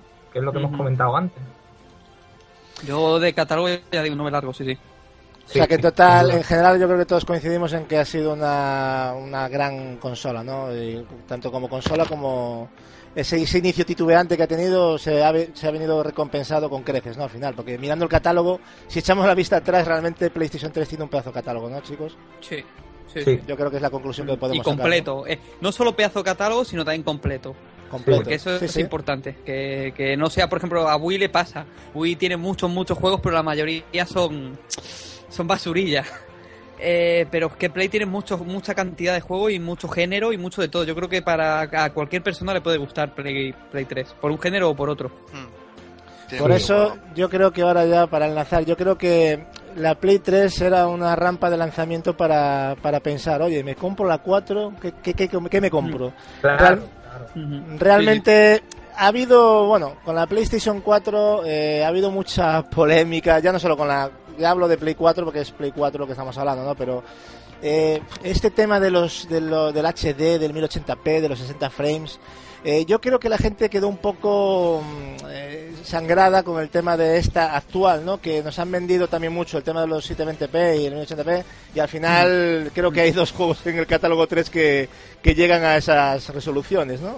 Pero también creo yo que, es una obsesión eso, ¿eh? sí, efectivamente. Yo iba también Yo creo que, que eh, para ver una diferencia grande entre 900 y 1080, que son, son que son 100, 180 líneas necesitas una tele de 50 pulgadas, por lo menos. Yo, que es que, yo creo que la tele que yo tengo no notaría nada. Pero ¿de quién es la culpa de esto? O sea, han obligado a la gente a comprarse teles en HD, han vendido el tema del HD, no sé si te acuerdas, Capi, que, que mm. la época de cuando salieron necesitas una ya no valía no la ya no necesita la sí, exactamente, es que ese, ese fue el tema ahí, Barry, has dado en el Mm, Eso clave. sí es cierto, eso es verdad. Porque han vendido eso de que tal y "Uy, la 720 Reddit, esa no. Que miraba, Claro. ibas a casa de alguien, veías su tele con la pegatina y dice, hostia, la tienes ready, tío, no lo puedes ver igual. Sí, sí. Efectivamente, que daba el parpadeo Sí, chungo sí. 1080i que se hacía entrelazado. Bueno, eh, que al fin y al cabo quiero decir con esto que eh, las compañías son las principales culpables de habernos metido esto por los ojos y luego no cumplirlo. Sí. Porque, claro, Claro, entonces, no, ¿qué, va, claro, sí, sí. ¿qué, qué va a pasar ahora en la nueva generación? ¿Vosotros creéis que, hombre, el inicio la verdad no, no ha prometido no, no ha prometido mucho, ¿no? Pero eh, el otro día lo dijimos en el podcast de Dabris, de la voz de los gamers, que, joder, eh, hay que fijarse en el resultado final, ¿no? Porque yo ahora veo los juegos que han sacado re- realmente tanto en One como en PlayStation 4 y es que me tiro de un pie 1080 720p. Es que ni me Sí. paro a pensar en... Claro. No, eh, Julio, tú por ejemplo, al ver al Killzone, tú te has planteado a pensar, uh, 60 frames, eh, será 1080p. O sea, tú realmente... No, no me pierdo en esas cosas No te pierdes, secundarias. De todas maneras, cuando tú ves lo que te lo que te rodea, cuando tú te metes dentro de lo que es ese juego, sientes la lo- sientes lo que es lo que es la vida, lo que es el movimiento y, y- y desde luego no cabe duda, se nota, se nota muchísimo. Mm, a mí lo que pasa es que tampoco soy un especialista en estos aspectos. La verdad, para mí es secundario, pero la verdad también se ha dicho que el juego en sí es, un espectáculo para la vista. Es impresionante. Y con respecto a Barry y Capi, que todavía no han comprado consola de generación actual, pero sé que tienen, lo tienen en la mente, ¿vosotros cómo valoráis esto del tema de- del HD y de los 60 frames? Para vosotros, ¿qué es más importante? Barry, por ejemplo, explícanos un poquito lo que es tu idea de esto. Para mí es importante que el juego, eh, lo primero de todo, más que la resolución, es que el juego vaya fluido, que el juego no pegue tirones, que el juego no, no sea tosco. Quizá, a mí, por ejemplo, quizá me importan más los frames que, que, la, la resolución. Prefiero que tenga más frames y vaya a 720p que, que al revés. Pero igualmente yo creo que depende del juego. Hay juegos que a 30 frames ya no necesitan más. Eh, y hay juegos quizá que a lo mejor los shooters, por ejemplo, que necesitan más precisión, más, más velocidad de reacción, etcétera, pues a lo mejor sí que va mejor que vaya a 60. Pero Sí. yo creo que también depende del género. Yo creo que hay yo creo que hay géneros que da igual que vaya a 30 o 60. Hombre, siempre se agradecerán los 60. Pero yo creo que mientras sean este, yo prefiero 30 estables que 60 que vaya pegando bajón y subidón, ¿eh? Eso también te lo digo. Sí, lo que pasa Así es que, que- se- 30 cuando baja de 30 eso es lo peligroso, pero de 60 a Por eso 40 digo si 30 baja no se nota. claro. claro. Por O eso sea, que los- 30 estables. Que los. Exactamente.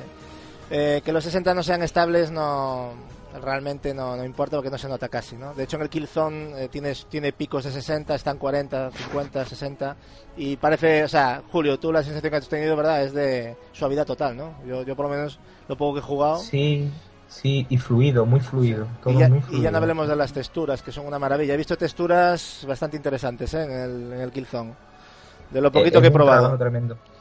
Sí, sí. Esa, esas vistas desde, lo- desde el edificio al principio del juego, que, que se ven unos edificios, la ciudad, o sea, eso ya es algo que ya te, de primeras dices tú, y esto, esto no se hacía, eso no se veía antes, ¿eh? O sea, son detallitos, ¿no? Y Sí, como- sí, sí. O sea, yo, yo, yo la verdad, eh, bueno, eh, Capi, que faltabas tú por decir el tema antes de pasar al siguiente. Eh, ¿Tú cómo lo ves, el tema este de la carrera tecnológica? De los, sí, yo, tam- del yo también HD y estoy un todo poquito esto. también, un poco de acuerdo, también de acuerdo contigo que nos estamos obsesionando un poquito también con lo de con el tema de la resolución, que parece ahora que los 720p es eh, una, resolución sí. sí lamentable que Es no borroso. debemos sí, no- ni con un palo debemos Es jugar y- sí, sí. y eso no es cierto, eso no es cierto.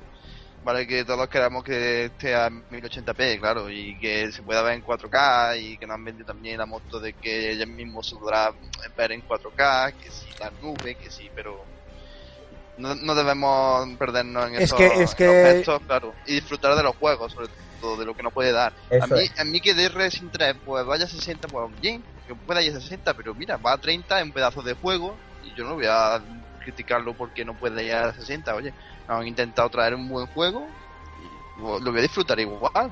No. Es que aquí hay do- yo creo que aquí, hay claro. do- aquí hay dos cosas. Primero, ellos mismos, insisto, son culpables de habernos vendido esto por los ojos, de que eres super máquinas, no sé qué. Eso es verdad. Y claro, son, son super máquinas porque son buenas máquinas, pero de inicio mm, se han tirado un poco el pego. Todavía no son tan, o sea, so- las máquinas están ahí, ¿no? Pero los kits de desarrollo todavía no están a la altura como Claro, para eso va evolucionando. Claro, Eso entonces- va, va evolucionando. Y luego, por otra parte, nosotros también tenemos que tener cuidado en exigir tanto el tema de los 1080p, porque al final lo que va a pasar es que los van a poner a 1080p y nos vamos a perder a lo mejor otras cosas que, que a lo mejor Claro. en 30p, en, en- en 30p, en 30 frames por segundo, ¿entiendes? O en 720p, íbamos a tener un juego mucho mejor y por culpa de, Claro. de la, maldita resolución que al final sí es cierto, o sea, eh, yo no estoy de acuerdo en que no se note la diferencia, pero no es tan grande como para como para apoyarse en decir, no, no, tiene que ser a 1080p porque si no es una patata, no, para nada. Hay juegos a 1080 a 720p que lucen de maravilla, vamos. Pero yo creo que todos estamos de acuerdo, que no, no cambiamos más elementos en pantalla porque se vea un poquito mejor Claro. la, res- la resolución, Claro. porque al fin y al cabo, en, en donde vamos a, a ser perjudicados somos nosotros, en nuestro entretenimiento, en la jugabilidad, en lo que buscamos Claro. en un juego. A eso me refería yo. Eso, Efectivamente. eso mismo. Bueno, y para ir al tema de lo de la compra, lo que fue el tema este Julio, me gustaría saber dónde te has comprado la consola y cómo lo has vivido, cómo fue la sensación de ir a por ella, todo esto. Cuéntanos un poco, compártelo con los oyentes. Yo es que ya la verdad que ese tipo de ese tipo de cosas no, claro que son muchas consolas ya a nuestras espaldas, ¿no? Ya ya no le damos tanto tan no sé, a lo mejor soy muy frío, no lo sé, porque yo he visto ahí a he visto a, he visto a chicos súper emocionados, ¿no? Y yo los miraba así como diciendo, vale, estupendo, ¿no? Eh, A mí me encanta ver a la gente emocionarse y eso, pero vamos, yo simplemente reserva, se coge, se abre y se prueba y cuando uno comprueba que todo anda bien es cuando se queda a gusto. Sí, Pero- no sé si os pasará igual. Yo, yo eh, las vivo las compras de consola, las vivo con mucha tensión. Sí, es cierto, Sí. cuando somos más pequeños, a mí cuando me regalaron la Mega Drive, bueno, ya solo me faltó hacer el pino con la oreja, como quien dice, ¿no? No, pero yo creo que se ha cambiado la tensión por la ilusión, ¿no? A lo mejor ¿eh? hay más tensión ahora lo que dice él, a lo mejor. Yo sigo ilusionado igual, ¿eh? Porque a mí el abrir la consola, o sea, el, el unboxing es, es una sensación que es indescriptible, ¿no? El No, tener es- la consola en tu mano, coger el mando por primera vez. eh, yo tanto con One como con PlayStation 4 lo he disfrutado, pero por igual, ¿no? Eh, por cierto, eh, el mando de PlayStation 4, ahora vamos a empezar a hablar ya un poquito más del hardware y todo esto, de todos los componentes. El mando de PlayStation 4 mm, es una auténtica pasada. Y eso que eh, el de One para mí es insuperable. O sea, es un pedazo de mando. Pero yo tengo sensaciones muy similares con el de PlayStation 4. Eh, ¿Qué te ha parecido a ti el mando, eh, Julio, de PlayStation 4? ¿Te, Pues- te ha dado buenas sensaciones mm, al cogerlo? Yo, yo voy, a ser, voy a ser muy claro. Eh, os digo que el- en lo que son los materiales, yo creo que ha mejorado un, yo diría, un, un 20% seguro. O sea, da una sensación de calidad. mm, Sí. Antiguamente decíamos de cachondeo que era de plastiquete, ¿no? Y, Sí. y de verdad, ¿eh? O sea, tú lo coges y, y- y lo notas. mm, Además que es que es como un guante. A mí Efectivamente. Sí, sí. Me- No, pero se, encantado. ref- se refiere como un guante que me imagino, Julio, que, que tú cuando metes las manos se, enganchan ahí y ya no se mueven. Sí, y, sí, y no sí, tienes bueno, apenas eso que hacer eso movimientos práctico. artificiales con los dedos como hacías con el de Play 3, por ejemplo. Que yo esa sensación no la he ¿Han tenido aquí. Han escuchado a los jugadores porque cuando siempre Mm. machacábamos el mando de Play 3 por el tema de los gatillos. Sí, los gatillos. y son- ahora- El Bueno. cambio ha sido radical. Es que, es que queda como un guante en la mano, es maravilloso. Ahora han sí puesto más pequeño, más manejable para el dedo. Supongo que también se manejará un poquito mejor. eh, Ya no es tan plasticoso, ¿no? Como habéis dicho, que antes dolían las manos. Incluso yo no tengo la consola, pero me he tirado largas tardes jugando y, y la- las manos, la verdad que cuando tiraba un buen rato ya duelen. Por lo menos a mí me duelen. Porque Yo- son yo- yo es- y me duelen. Yo es más, yo, yo, yo os digo incluso que a la gente que... Porque aquí, hay, aquí sí que siempre hubo mucha discrepancia. Los mandos de Play 3 y el de 360 era una cosa, pero el día y la noche, ¿no? Yo Mm. incluso me atrevo a decir que la gente de, que tiene la Xbox de la 360, que ha jugado con el mando de, de 360, por favor, le invito a que coja el de la Play, el de la Play 4 y se, y se va a sentir cómodo con él. O sea, porque yo esa es la sensación que tuve, porque yo, ya os digo, tuve la 360 y me pareció siempre mejor mando. Pero es que, y el de la, y el de la Xbox, el de la One lo llevaron un poquito más allá todavía, ¿no? Porque el de la One es que es para, hacerles un monumento a los señores de, de Microsoft, ¿eh? Pero es que Sin me duda. encanta, me encanta el mando de la Play 4, chicos. Yo no sé, Barry, tú de hecho en la, en la Games Week eh, lo probaste, ¿verdad? ¿Te dio buena sensación? Eh, lo- Bueno, tú no lo, no, tú lo, Lo probaste en la en, Games un Week, media no, perdona. No, no, en un media Per- perdona. Lo probé en un. Efectivamente. Estaba yo pensando en no sé de Curiosamente estaba mirando juego de 360 y miré enfrente y digo, coño, hay una Play 4 ahí. y la pude probar, sí. El mando es muy cómodo, el mando a mí me encantó. Sí que es verdad que como ya dije ayer en el Labo de los Gamers, me gusta más el de, el de One, eh, pero por la distribución de los botones. Pero, pero el mando de Play 4 se nota muy mejorado. Yo se lo noté sobre todo los gatillos. Eh, el Sí, sí, R2 sí. y el L2. eh, están bastante cambiados, ¿eh? Y pues, para bien, evidentemente. Y yo creo que el mando además han conseguido que pese más o menos igual, Sí, sí, sí. Eh, teniendo el panel táctil y teniendo las luces que son más grandes y han conseguido que pese más o menos igual, porque pensar que debe llevar más cosas, porque claro, la luz es más grande, por ejemplo. Y yo qué sé, es un, yo creo que es un muy buen mando, ¿eh? La gente tampoco tiene por qué criticarlo mucho el mando Porque se le criticó, 4. se criticó mucho. De hecho, se estaba Sí. diciendo que. Yo "Buah, fui uno, que- ¿eh? De los que lo criticó. Sí, todos, todos uno, hablamos sí, un poco de, "Jo, es que no hay evolución en el Pero yo lo mando dije de por Play feo, 4". yo lo dije por feo.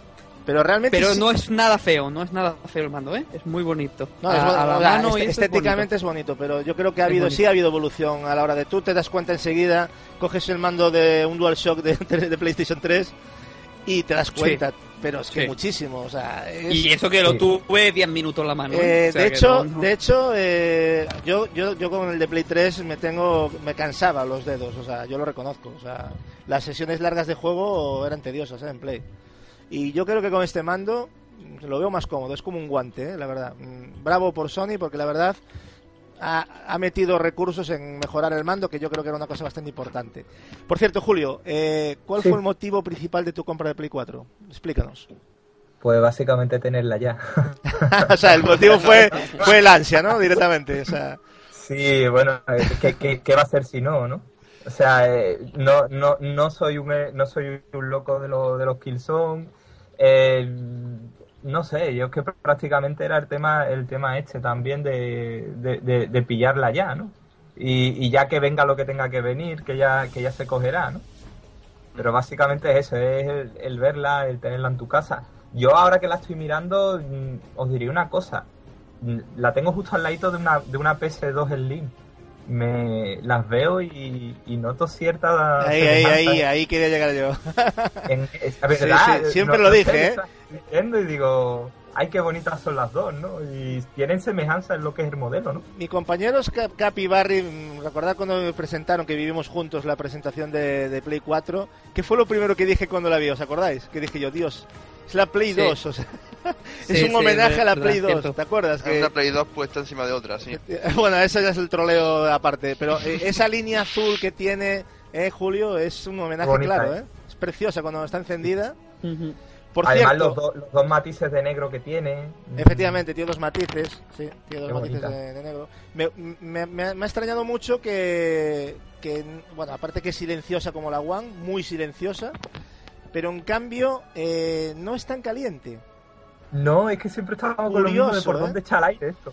Curioso, porque es que yo, ¿os acordáis, Barry Capi, que hablábamos, joder, es que la Play 4 es muy pequeña, se va Sí. a calentar, la 3, siempre lo hablábamos, yo, yo decía incluso, la One tiene un diseño, ha optado por el diseño para, para evitarse problemas con tema de temperaturas, pero chavales, en serio, las, he ente- las he tenido encendidas horas y es que calienta más la One.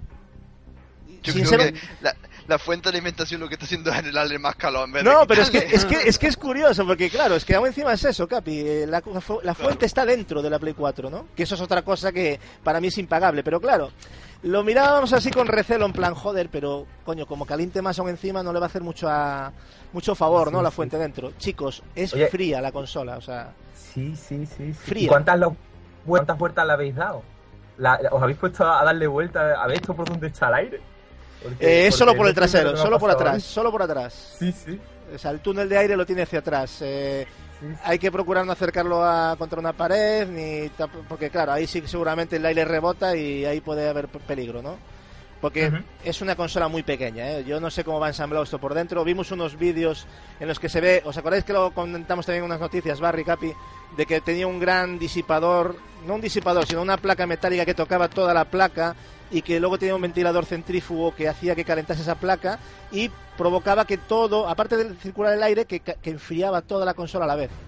¿Os acordáis que lo No, comentamos? eso- Pues es cierto, sí, tíos, o sea, es que es así. pareció alucinante en aquel momento, alucinante totalmente. O sea, el diseño por dentro, tú ves una One y, y la One parece un PC de estos eh, box pequeños que se venden, de estos montados, porque es muy, eh, hasta se ve muy fea por dentro, ¿no? Que por fuera es muy bonita, pero el diseño por dentro no me acabo de... Tiene un gran ventilador ahí, ¿qué tal? Que, que es muy bueno, silencioso, pero el diseño se nota, ¿eh? O sea, es que Sony ha metido pasta ahí en diseño, ¿eh? Y Sí, me de alegro, hecho, y me alegro de que no solo sea por la estética, sino que por dentro, por dentro. De hecho lo Es comentamos, de hecho lo comentamos, perdona Barry, que Sí, sí. que lo, lo que la One iba a llevar la fuente de alimentación seguro. Y, y me dijiste tú, pero ¿cómo va a llevar la fuente? Digo, yo creo que sí, también la llevaba en Xbox 360 y seguramente lo llevará también. Y al ver el ventilador ya dijimos, pues esto no va a llevar la, la fuente de alimentación con la, en, en la PS4. Y nos quedamos, pero planchados. Un, un punto a favor, sobre todo a la hora de transportarlo. No es lo mismo ir con el Claro. pedazo de armatoche que es la One, que, más la fuente de alimentación, más el Kinect. Vamos, que vamos a tener que echar tres o cuatro maletas para, para irnos a casa de un amigo. Bueno, en una bolsa no cabe, eso está claro. PlayStation 4. Bueno, no, no hace falta que quepa, no son portátiles, pero bueno, es cierto que, que sí. A, ver, a, a mí, a mí la, verdad, la verdad me gustaba menos al principio la One que ahora. Aunque sigo pensando que es más un diseño de un vídeo que, que de una consola, ¿no? La verdad es que la ves y parece más un vídeo que otra cosa. Y la Play 4 pues ya parece una... No sé, es una cosa un poco futurista, ¿no? Es muy futurista, ¿no? El diseño, la verdad Sí, es bastante futurista. Y de pie, o sea, puesto con peana es una cosa un poco rara, porque parece como que está cortando el viento, una cosa rara, se ve como súper delgada, o sea, es una cosa extrañísima. O sea, os invito a que la veáis de pie con peana porque es, es una consola foto, diferente. ¿Eh? Hazle una foto, que le haga una Sí, foto. le tengo que sacar una foto para que lo veáis, porque la verdad es que da... Por cierto, 20 euros la peana de los cojones, con ya- para los oyentes. Eso tela, ¿eh? O sea, me dieron ganas de abofetear al, al dependiente con la peana. Toma, te pago trozo 20 euros, pero te llevas dos bofetones. Por lo menos eh, lo amortizo, porque... No, eso debería de ir con la consola, ¿eh? Me parece un fallo. Un- Pero eso un- ya pasó con Play 2 también. La peana para ponerla de pie eh, valía también no sé cuánto. sí, Una, que cosa que habla muy bien a favor, que esto a lo mejor la gente no repara, pero hay- que habla muy bien a favor de PlayStation 4 con respecto a One, es que eh, te da la opción de ponerla de pie. La One no puedes ponerla porque te peta la consola, ¿eh? O sea, de hecho no... no Tiene ventilación, ¿no? Por todos lados la One. De hecho, Microsoft ha dicho que no garantizan que la consola funcione bien si la tienes de pie. O sea, de pie me refiero, en vertical. Eso lo ha dicho Microsoft, ¿eh? O sea, Yo de pie no me atrevería a ponerla porque No, si pero- se me cae, pero- me puede joder toda la solería del piso. O sea que, eh, imagínate cayente eso eh, en la casa. pero tú entiendes por dónde voy, a lo que voy con Sí. esto de que no que, que- que lo restrinjan. ¿Por qué? Ahí hay algo raro. No lo sé. Eh, es como algo que no acaba de funcionar. No me gusta también que tenga, eh, lo, lo comenté el otro día en la voz, eh, no me gusta que tenga la, disipa- la, la ventilación por arriba por el tema del polvo. Sí. Entra porquería ahí, o sea, y lo vuelvo a decir, tapar la consola cuando acabéis de jugar con un pañito, eh, porque vamos, eh, si no se os va a llenar de mierda, o sea, directamente. Y no, la- la el polvo no lo vemos, pero está ahí y se va depositando, Claro, sí, sí, depositando, se deposita. depositando, y cuando Mm. te das cuenta tienes un jersey de lana dentro, ¿sabes? O sea que... Sí, sí, a mí me pasó con la primera Play 3 cuando la abrí. Tela, sí, sí, se me parece que no. No sabe, tú pi- piensas de, de dónde entra tanto polvo. No, no, Pero eh, sí, se- me arrepiento se de, no haber sacado una foto a la Play 3, que por cierto tenemos pendiente de hacer algo que muchos oyentes han pedido, que es el desmontar la Play 3 para limpiarla y explicar un poquito, porque sí es delicado. Pero lo que me encontré allí dentro y con lo que yo la cuidaba y la tapaba y todo, eh, vamos, un jersey, no Un jersey, dos, sí, sí, dos un jersey. jerseys. O sea, ganchillo puro. Parecía cuando abre un PC. Cuando abre un PC, si no lo ha abierto nunca, tiene polvo eso que parece una que ha entrado en la tumba de Tutankamón o algo así. macho. Es que el tener una ventana cerquita le afecta bastante. ¿eh? hay que taparlas, hay que taparlas. Lo de la ventana es otro error, es otro error, porque creo Ni que- ponerla cerca de la ventana, claro. Nada, eso es Claro. otro error que lo comentó con un oyente, un amigo Javi, que me decía, "Ah, no, yo no tengo lo de la ventana. Y yo, quítala ya de ahí, o sea, ¿qué haces? Claro, es que da, da más Sí, aire, quítala. pero también entra más polvo. Claro, al final la estás cagando más, o sea, no, no. Claro. Lo Eh, suyo es poner a lejos de una ventana, eh, lejos, bueno, en una habitación, pero que no esté al lado de la ventana y taparla, como tú dices. Taparla con un trapo, con una camiseta, con lo que sea, cuando acabes, para que no... Y aún así le entrará polvo, pero bueno. sí, sí. Una cosilla que te iba a preguntar, Casu, ¿la, la One tiene por debajo como la 360 la, el respiradero, digamos, para echar la- el aire? ¿O no? No, solo lo echa por. Bueno, lo echa. Es que echa, de hecho, echa aire por, por izquierda, derecha y arriba. Por Bueno, atrás no. Eso ya hemos mejorado algo, porque Sí.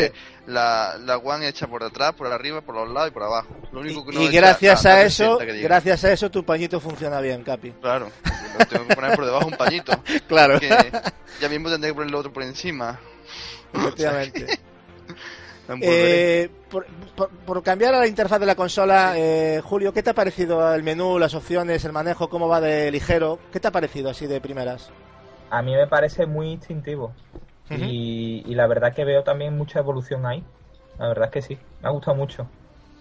Sí, de hecho va bastante, es lo que dices tú, eh, son, no, no se pierden menús como la One, ¿no? Eh, tienen ma- menos, o sea, no es que tenga menos, Claro. sino que está todo más a la vista, ¿no? De primeras sabes dónde tienes la configuración, sabes dónde tienes la PlayStation Network, sabes dónde tienes tus juegos, tus vídeos, tu música, lo ves todo ya de primeras, ¿no? Y esa sí es una sensa- sensación que me ha dado con, con Play 4, ¿no? Que respeta mucho el patrón de lo que es la 3, ¿eh? también es cierto que no hubo una gran evolución, pero sí en lo que es el diseño, ¿no? Eh, un poquito de las de las opciones. Está todo como más a mano, ¿no?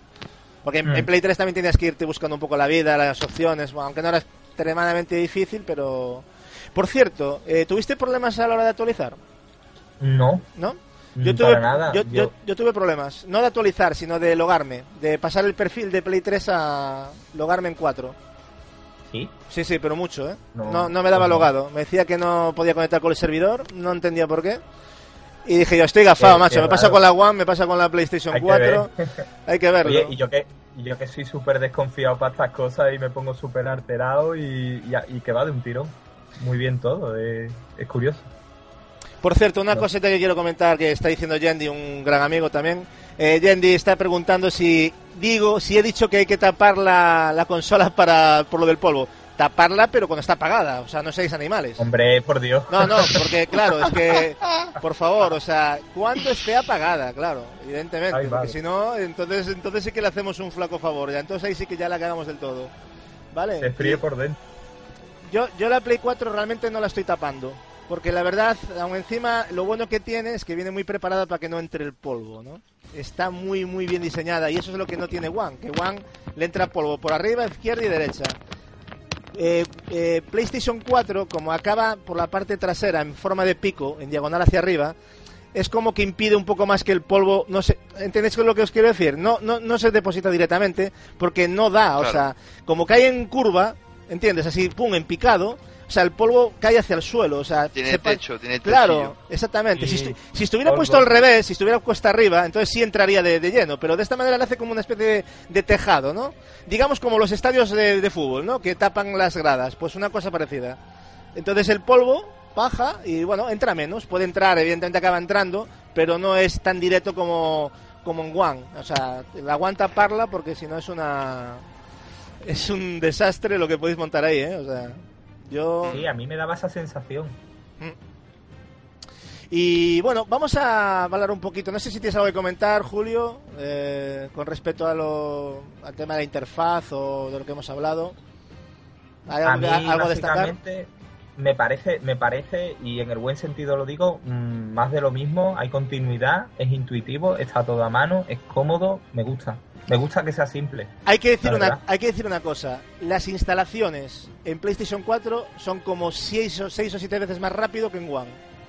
O sea, yo espero que lo arreglen con un parche o algo, porque tarda una barbaridad la One en instalar y en cargar, ¿eh? Porque juegos como el Death Rising, lo que Sí. tarda en cargar eso, no os podéis imaginar. Ah. O sea, sí, sí, las cargas son Sí, pues, tediosas. Se, han invertido los patrones. Se han invertido los poco. tapatrones, sí, sí. Yo me sorprendió muchísimo, ¿eh? Eh, yo ahora es la, la impresión que me da, ¿no? Eh, o sea, probando Ajá. las dos y la veo muy rápida la, la PlayStation 4. O sea, que Ah. como que va más sobrada, ¿no? A la hora de, de los juegos, ya te digo, no tengo ninguna queja con One porque va muy bien, incluso también la interfaz va muy bien, te manejas muy bien por las opciones, un poco más liosas, pero no tengo queja. Pero sí he notado que hay ese plus ¿eh? que tiene la, la, la Play 4. O sea, veo bastantes pluses en la, en la PlayStation 4, aún a riesgo de que me llamen fanboy, porque pues, alguno dirá que es un fanboy, por decir, pero bueno, es más que mi opinión, ¿no? Podéis probarlo. Yo creo que para hablar de algo así, lo mejor es tener las dos consolas y verlo por ti mismo, porque yo no tengo ningún tipo de... Si quisiera la PlayStation 4, pues le daría una patada a la One y me ahorraría 500 euros, ¿sabes? Pero la quiero porque sé que es una gran consola y va a salir grandes títulos, ¿vale? Pero yo quiero dar esa valoración, ¿no? De que a mí me pareció que que lástima que no haya nadie aquí que tenga las dos para que pueda comentarlo conmigo, ¿no? Y a lo mejor si me estoy equivocando es una apreciación mía, pero hablándolo con un compañero del trabajo, eh, con Ceratul, pues sí, él también me ha dicho que sí, que es, eh, muchísimo más rápido y que se notan las cargas. Y es, y es una cosa extraña porque realmente las instalaciones son enormes. O sea, eh, casi todo se está leyendo de, de disco duro. Entonces yo no sé qué falla ahí, la verdad. Hay una transferencia de datos bastante penosa con respecto a lo que es One, ¿no? Sobre todo. Tampoco te creas que PlayStation 4 se puede comparar con la carga de un PC, ¿eh? También tiene su... Pero si las compara las dos... No sé si oísteis algo de esto, Barry, Capi, porque me estoy liando yo aquí. sí, sí, hubo una comparativa y ganaba Play. Sí, sí. Ah, Play, ¿verdad? Yo creo que... Yo, yo por lo menos lo he visto con mis propios ojos, porque me gusta probar las cosas por mí mismo. Y por ahora... De todas maneras... Sí. Dale, dale, dale de todas maneras, simplemente tenemos que recalcar que esto solamente acaba de empezar. Sí, claro. que en cuestión de, meses, muchos problemitas que a lo mejor hay ahora, dentro de nada, no, no existen.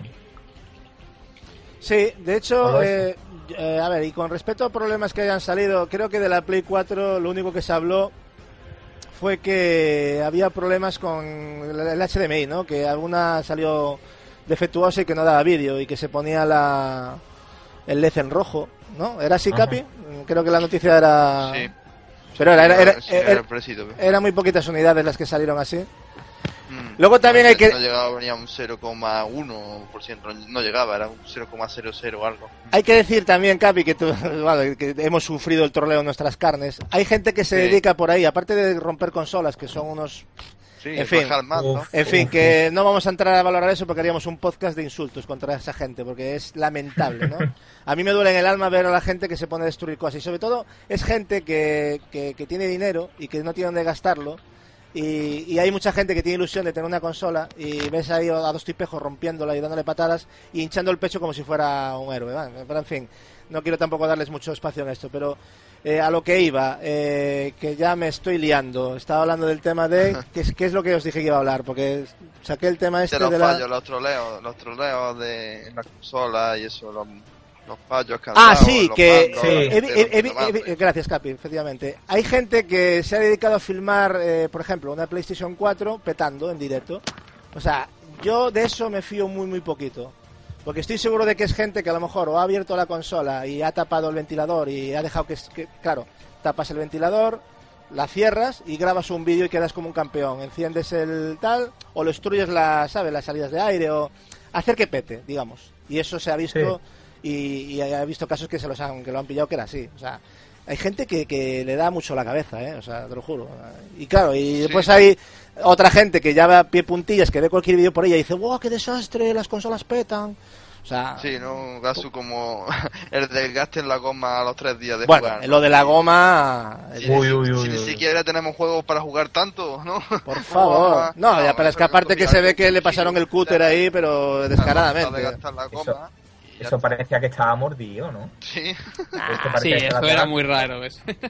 Claro, pero, pero, te, sorprendería la, la, cantidad de gente que se ha hecho eco de esa noticia se la ha creído. ¿eh? Pero, eh, no, no, ya, ya. Sí, sí. Pero, eh, eh Barry, eh, Capi, el tema, es, ya no es eso, es que hay, hay, gente que cogía esa noticia y luego entraba y la publicaba, ah, Sony, no sé qué, tal, como vaya mierda, que luego decís que de la One, o sea, como escudándose en eso que ha visto para menospreciar la consola y, ¿sabes? Sí, entrar en guerrilla. Pero no me gusta ni una ni otra, ¿eh? O sea, ni los de Sony ni de los de Xbox. también a la One hay que decir que también le dieron caña, pero... Hmm. Pero bueno, hay trolls por todos lados, ¿eh? De esa gente dañina. Eh, desgraciadamente es lo que hay. Y bueno, por pasar un poquito a lo que es el catálogo que nos ha presentado de lanzamiento, que creo que Julio quedó un poco frío. bueno, creo que todos un poco, ¿no? Yo es que con esa, es que no sé, yo también me parecen comportamientos que, no sé, lo veo todo muy freak. No, no sé, yo que veo ciertas cosas, yo cuando veo a alguien rompiendo una consola me bloqueo. Digo, ¿qué ha pasado aquí? No sé, no... Yo me cago en su muerto. Bueno, yo no, pero ¿qué culpa tendrán los muertos de, de, de, Mira, de el- esas criaturitas? Pero el, yo qué sé. el catálogo que nos presentó Sony, por repasar un poquito, nos paramos en los que queráis. Eh, Angry Birds Star Wars por 34,99. Assassin's Creed 4 Black Flag 69,99. Creo que un juego puente, no sé si estáis de acuerdo. Mm, Eh, mm, sí. Vale, es un juego que todo el mundo quiere tener, un Assassin's Creed. Pero gráficamente no sorprende demasiado, ¿eh? Yo he visto vídeos y eso... Sí, es más, Barry. Sigue, Capi, perdona. No, pero de- eh, iba a decir que eh, en, en mi caso es de lo que más me gusta del catálogo. Y a mí, a mí, a mí, pero me refiero que graf técnicamente no se No, queda como a medio camino. Eso sí. De hecho, eh, lo que iba a decir yo, ahora que has acabado, es que incluso en PC. no me ha gustado Sí, nada. sí, o sea, lo, lo tengo en PC, de hecho. Y porque Yo no lo probado, no, yo no lo he podido Y me ha decepcionado bastante. Voy a subir un vídeo de, de las primeras impresiones, de hecho, desde los siguientes que voy a subir a mi, a mi canal. Y voy a hablar sobre el Assassin's Creed porque la verdad me ha decepcionado bastante gráficamente. Porque ¿eh? yo creo que la, la base de ese juego era PlayStation 3 y la actual generación. Y luego lo demás pues son ports que se han intentado ir, ir adaptando. Y se nota. Yo creo que ha pasado eso. Pues sí, puede Puede ser. ser. Como ha pasado, por ejemplo, con el Call of Duty, con el Ghost. Yo creo que ha pasado igual. Son juegos que están hechos para esta generación y se han mejorado un poquito para lo demás, pero se nota. Pero eh, sí, claro, es que es lo que hablamos. Yo creo que estas consolas tendrían que haber salido en verano de 2014. Sí, yo también. Yo creo que es una fecha que yo creo que ahí estaría todo lo bueno y habría Mm. juegos optimizados, los que Claro. ahora mismo han salido así un poco... eh, porque como hablaba bien Julio, al Rise le han metido un lavado ahí de quineta, o sea... ah, la- lo han cambiado completamente y el margen que tenían era muy poco, ¿no? Para hacer algo interesante. Y yo creo que en el fondo han logrado hacer un juego interesante, ¿eh? en serio. O sea, aunque no tenga nada que ver con, con Play 4, sé que me pongo muy pesado con el Rise, pero es que me ha encantado el Rise. O sea, eh, aunque sí veo carencias eh, a nivel jugable, pero es, pero es eso, ¿no? Eh, Battlefield 4, 69,99. Este no podía faltar, ¿no, chicos? En mi caso, yo lo aconsejaría otra vez PC. PC. Yo no, no- si pudiéramos jugar en PC, no, yo no lo aconsejaría jugarlo te, en otra te- plataforma. te voy a decir una cosa, Capi, a respecto a ese comentario. Sabes que tengo también un PC que tira bien gráfica. eh, gráficamente eh, son muy buenas versiones, ¿eh? las de One y Sí, sí, no, Sí, no, es, Es que más, también hay te que, aseguro- hay que añadir... Sí, Sí, no, sí. no, iba a decir que te aseguro No, que hay que añadir que-. Perdona. No, pues eso, que iba a añadir que, que, que el dinero que necesitas para tener un PC que mueva Battlefield a tope no es lo mismo que cuesta una Play, ¿eh? Hombre, o sea, sí. yo creo que necesitas Eh, bastante más, ¿eh? Yo he es dicho que- sí, sí, sí podemos. si Nunca, no, no. nunca se puede. Es que yo, yo siempre he llamado ventajistas a la gente que utiliza su PC, porque yo también podía hacerlo, ¿entiendes? Pero no me parece correcto. Pero aún así, eh, viéndolo objetivamente, yo cojo la versión de, de One o de. Porque las dos son muy similares, ¿eh? Y la de PC, y os aseguro que no son Hmm. unas diferencias como para echarte las manos a la cabeza, ¿eh?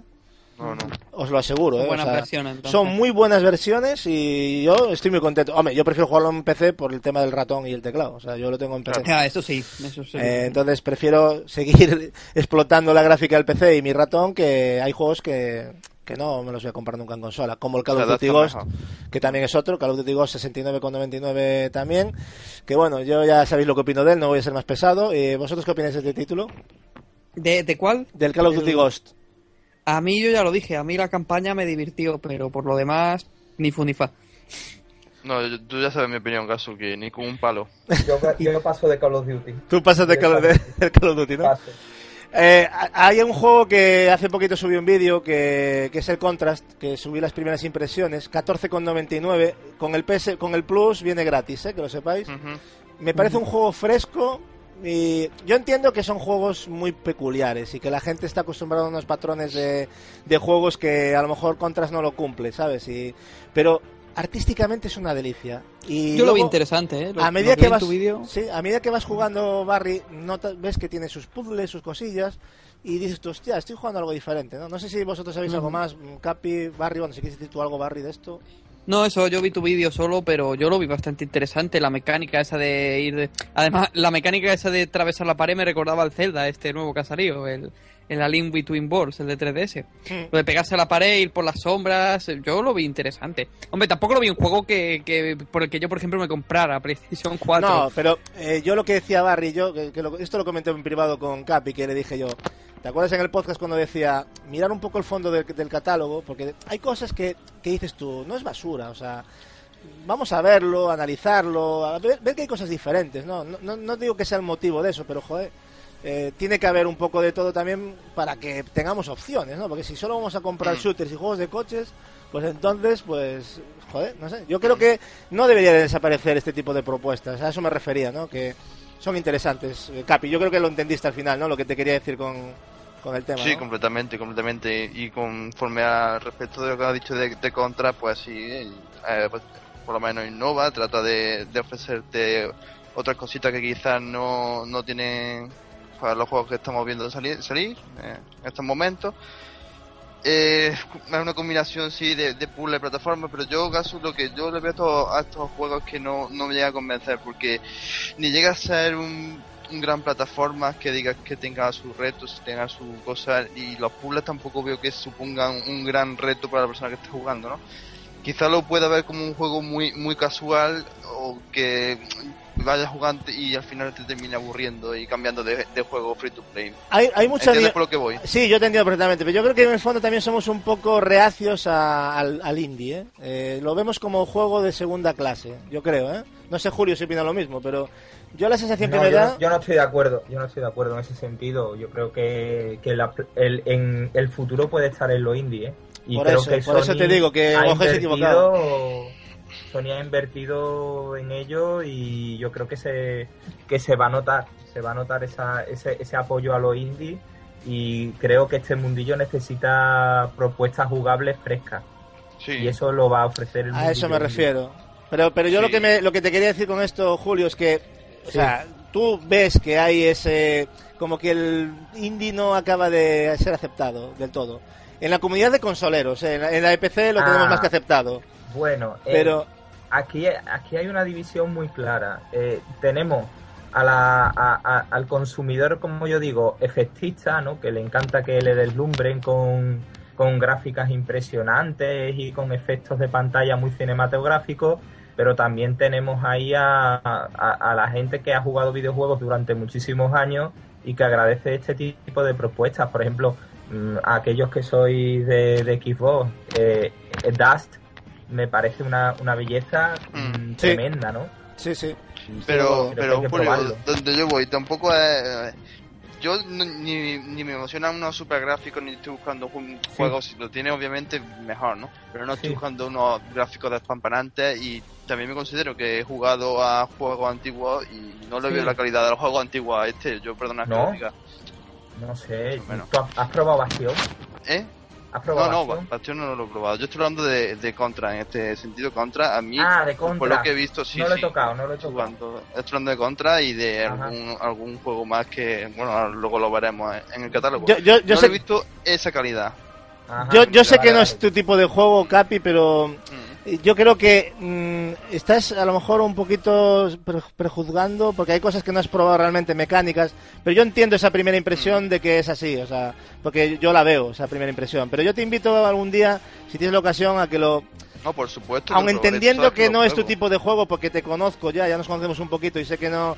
Yo lo veo más un juego que a lo mejor a Barry le va a gustar más, seguramente. Lo, le podría, Barry le daría más una oportunidad que tú, seguramente. No, no, yo la oportunidad también se la daría. Ojo, yo jugar, sabes que lo juego a todo, ¿sabes? No, no me cierro ninguna puerta.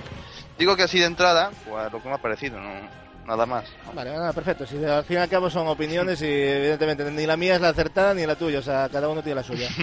evidentemente. Pero bueno, es eso. Yo solo quería dejar eso de que no me parece un juego que, que se tenga que tachar como, ah, este no basura, o sea, no. No, no, no. Tiene siempre sus digo cosas, que los eh, juegos hay que, hay que probarlos siempre. Sí. Y sobre todo probarlos, porque. Y, y por un vídeo tampoco sacamos gran cosa, ¿eh? también os lo digo. No, claro que no. Eh, de hecho, las primeras impresiones de los vídeos pretenden que veáis un poquito cómo es el juego. No es un análisis en toda regla. O sea, es simplemente eso, ¿no? Que, pues mira, pues oye, tiene, tiene buena pinta o no mola o lo que sea, ¿vale? Por cierto, Claro. Gasu, una cosilla que te pregunto sobre el juego. ¿Lo- ¿Los giros de cámara, eso que son tan bruscos o son por el No, ratón eso PC o- eh, me da culpa porque no ajusté bien la Mm. sensibilidad del ratón. Entonces la Vale. cámara va con el ratón, ¿no? Pero es cierto. Lo que sí es brusco es el movimiento de la tía que parece que va como acelerada a todo momento. Eh, sí, es muy tiene raro. tiene sí, unos muy- movimientos así muy bruscos, cuando cambias de dirección sobre todo. Eso sí lo critico, que son cosas que se pueden pulir, pero no dejan de ser cosas gráficas, ¿sabes? No, no me interfiere demasiado como para darle un valor negativo, ¿sabes? Que No, claro, pese. adem- y además que no, no hemos jugado el juego ni a fondo todavía, ni es solo una primera impresión. ¿no? Efectivamente. Bueno, pues vamos a pasar con el. Bueno, hay, do- hay un juego que es el Escape Plan eh, Collection. eh, es un juego de 19.99. También tenemos el FIFA 14, que no podía faltar, 69.99. Eh, el Flower, que se lo va a comprar Capi a 7.99. Ahí va, ¿Cuánto, tro- cuánto troleo estamos con el Madre con mía, con el Flower. la- me, me estás, me- me- estoy perdiendo años de salud, tío, Te, contigo. con, te con el tengo troleo. listo. Por cierto, ¿le has probado el Flower o no? No, lo probé en Play 3. No le has dado oportunidad. No, le- no, no, es que no me ha dado tiempo a instalarlo, viene gratuito con, Ah, vale. con el con el también con el sí. El Injustice, el Goods a Among House, el Ultimate Edition que Ah. sale a 59,99. ¿Ese te gusta a ti, Uf. Julio? A mí, yo la verdad que, que es un juego que estoy esperando porque creo que es como una es como una edición más completa, creo que te viene logo, mm, creo creo que tiene una pinta tremenda, ya de por sí el de PS3 es muy buen juego, ¿no? Yo, yo creo que puede ser puede ser una opción. Sí, tiene buena pinta, ¿eh? De hecho, Bonoman probó la versión de PC, creo, y... No, creo que fue la de 360 y la de Play 3. Claro, y además el personaje de lobo a los que nos gusta, la verdad que da mucho de sí. ¿eh? Gasu, ¿no crees que este juego debe salir al mismo precio que, que en PS3 ahora, este ahora mismo? Eh, Lleva ya un tiempo en el mercado. Yo sí. creo que no. Mm, bueno, es que no sé, yo realmente no lo he visto como 60, para... Yo, yo creo que se sienta un precio un poco elevado. Yo no soy amigo de ese tipo de precios como hace Nintendo, por ejemplo, con el Mass Effect y esos juegos que salió, como, ¿sabes? El Deus Ex y... O sea, esos precios no tienen sentido. O sea, eh, es cierto, es un juego que ya lleva un tiempo en el mercado y no debería de ser. Pero bueno, tampoco es que el Injustice lleve tanto, tanto, tanto. A lo mejor bajarle 10 euritos, vale, pero tampoco Sí, 15, ponerlo a, a 30, ¿sabes? O sea, No, no. eh, tenemos, bueno, también el Just Dance, que bueno, 49.99 es una opción. A mí este tipo de juegos no me dicen nada, porque para eso voy a la discoteca y aún encima puedes ligar o no. Pues para bailar, ¿no? O sea, digo yo, no hace falta... O emborracharse. Los logros en las discotecas, no, exactamente, los logros en las discotecas son más interesantes, ¿no? Son Porque- platino, son Exactamente, platino. pueden ser más... Pero no dudes que va a tener sus ventas, Gasu, como siempre, ¿eh? No, no, Sí, seguro. Y, sí. o- y respeto a la comunidad que le guste el Just Dance, eh, ojo. No me estoy burlando, digo que para mí no me aporta nada, ¿no? Que no es un juego que me... No, yo, yo jugaba al DDR, así que. así que Sí, no tú, er- sí que le dabas al tema del... es verdad, Al, tu a Danza historia. Revolution sí. El Killzone Shadowfall, el que ya hemos hablado de él, que bueno, por lo poco que, hemos, que he jugado, coincido con Julio, mm, bestial gráficamente, muy bueno, pedazo de apartado gráfico, un buen doblaje parece ser, por ahora. Eh, detalles como las expresiones faciales. La, ¿Te has fijado, Julio, cuando están hablando eh, los personajes se acercan a la cámara, la piel cómo se mueve en el cuello? ¿Te has fijado esos detalles de articulación Sí, que sí, realmente mm, yo no los había visto nunca? ¿eh? O sea, están Pues sí, yendo un paso más allá, ¿eh? O sea, que podrá parecer una tontería, ¿no? Pero ya que hablamos de, de No, no, tecnología, no. o sea, dice yo, ¿pero qué me está contando este tío de, de de que el cuello se le... Pues son cosas como, por ejemplo, en el NBA No, no. 2K, que las camisetas ya no hacen la forma de tubo, Capi- eh, Barry, que habíamos hablado. ¿Te acuerdas de los, de los pantalones? Que, no, ahora ya, se, ya son como los pantalones que tú llevas. O sea, realmente eh, ha llegado esa evolución, ¿no? Que pensábamos que, que, que iba a tardar más, pero bueno, gracias a Dios está aquí. Bueno, pues ese tipo de evoluciones que, bueno, quieras o no, pues yo creo que gustan a la vista, ¿no, Capi? Sí, bueno, totalmente, totalmente. El apartado gráfico, sobre todo, tú has dicho, el NBA 2K. y comparado ya con el NBA Live, la verdad que la ha pasado. No, el. NBA Live, eh, EA otra vez se acaba de llevar la gran hostia. Sí. Ya se lo llevó porque de hecho estuvo fuera de mercado, recordáis, varios eh, años. Porque no, no podía competir y ahora volvió y se ha llevado otro palo. O sea, es que es terrible. Pero caso incluso mecánica de juego, ¿eh? ya no solo en, en gráficos. Sí, es cierto, porque no, no, hay que, no hay que hablar solo del gráfico, pero bueno, eh, es cierto que como mecánica no tiene nada que ver, ¿eh? O sea, pero bueno, 2K ya lleva muchos años haciendo grandes juegos de, de básquet, ¿eh? O sea, no tenía nada que rascar ahí, ¿eh? Pero bueno, Mm. a mi modo de ver, ¿eh? Habrá gente que le gustará más, pero yo no creo que haya mucha gente que le guste más el DEA que el 2K, ¿eh? Eh, Y bueno, y ahora viene la decepción, ¿no? El NAC, eh, 59.99, que creo que va a ser un juego que dentro de dentro de un mes o dos va a bajar a la mitad. A mí ver. me gustaría decir que Dabrix esta tarde estaba diciendo que le estaba encantando, ¿eh? Ah, pues mira, eso es una buena noticia. Lo estaba, Yo- lo estaba diciendo, yo, Yo voy, a sé. decir, yo voy a decir una cosa a favor del juego. El juego, en cuanto le pillas la, la mecánica, te puede llegar incluso a. Si te gusta el, el plataformeo mezclado con el dar golpecitos aquí y allí, te puede resultar hasta entretenido. Es un poco repetitivo, pero te puede resultar entretenido. Pero claro, a partir de ahí ya el título empieza a ser muy lineal, todo el rato lo mismo y muy, muy casual. Muy bien, ¿Tú, Así Julio, que- tienes alguna opinión, valoración sobre este título? Pues mira, si- simplemente te voy a decir una cosa. Yo cuando lo presentaron en el E3 me quedé tan frío, tan frío, tan frío que dije, esto ni lo miro.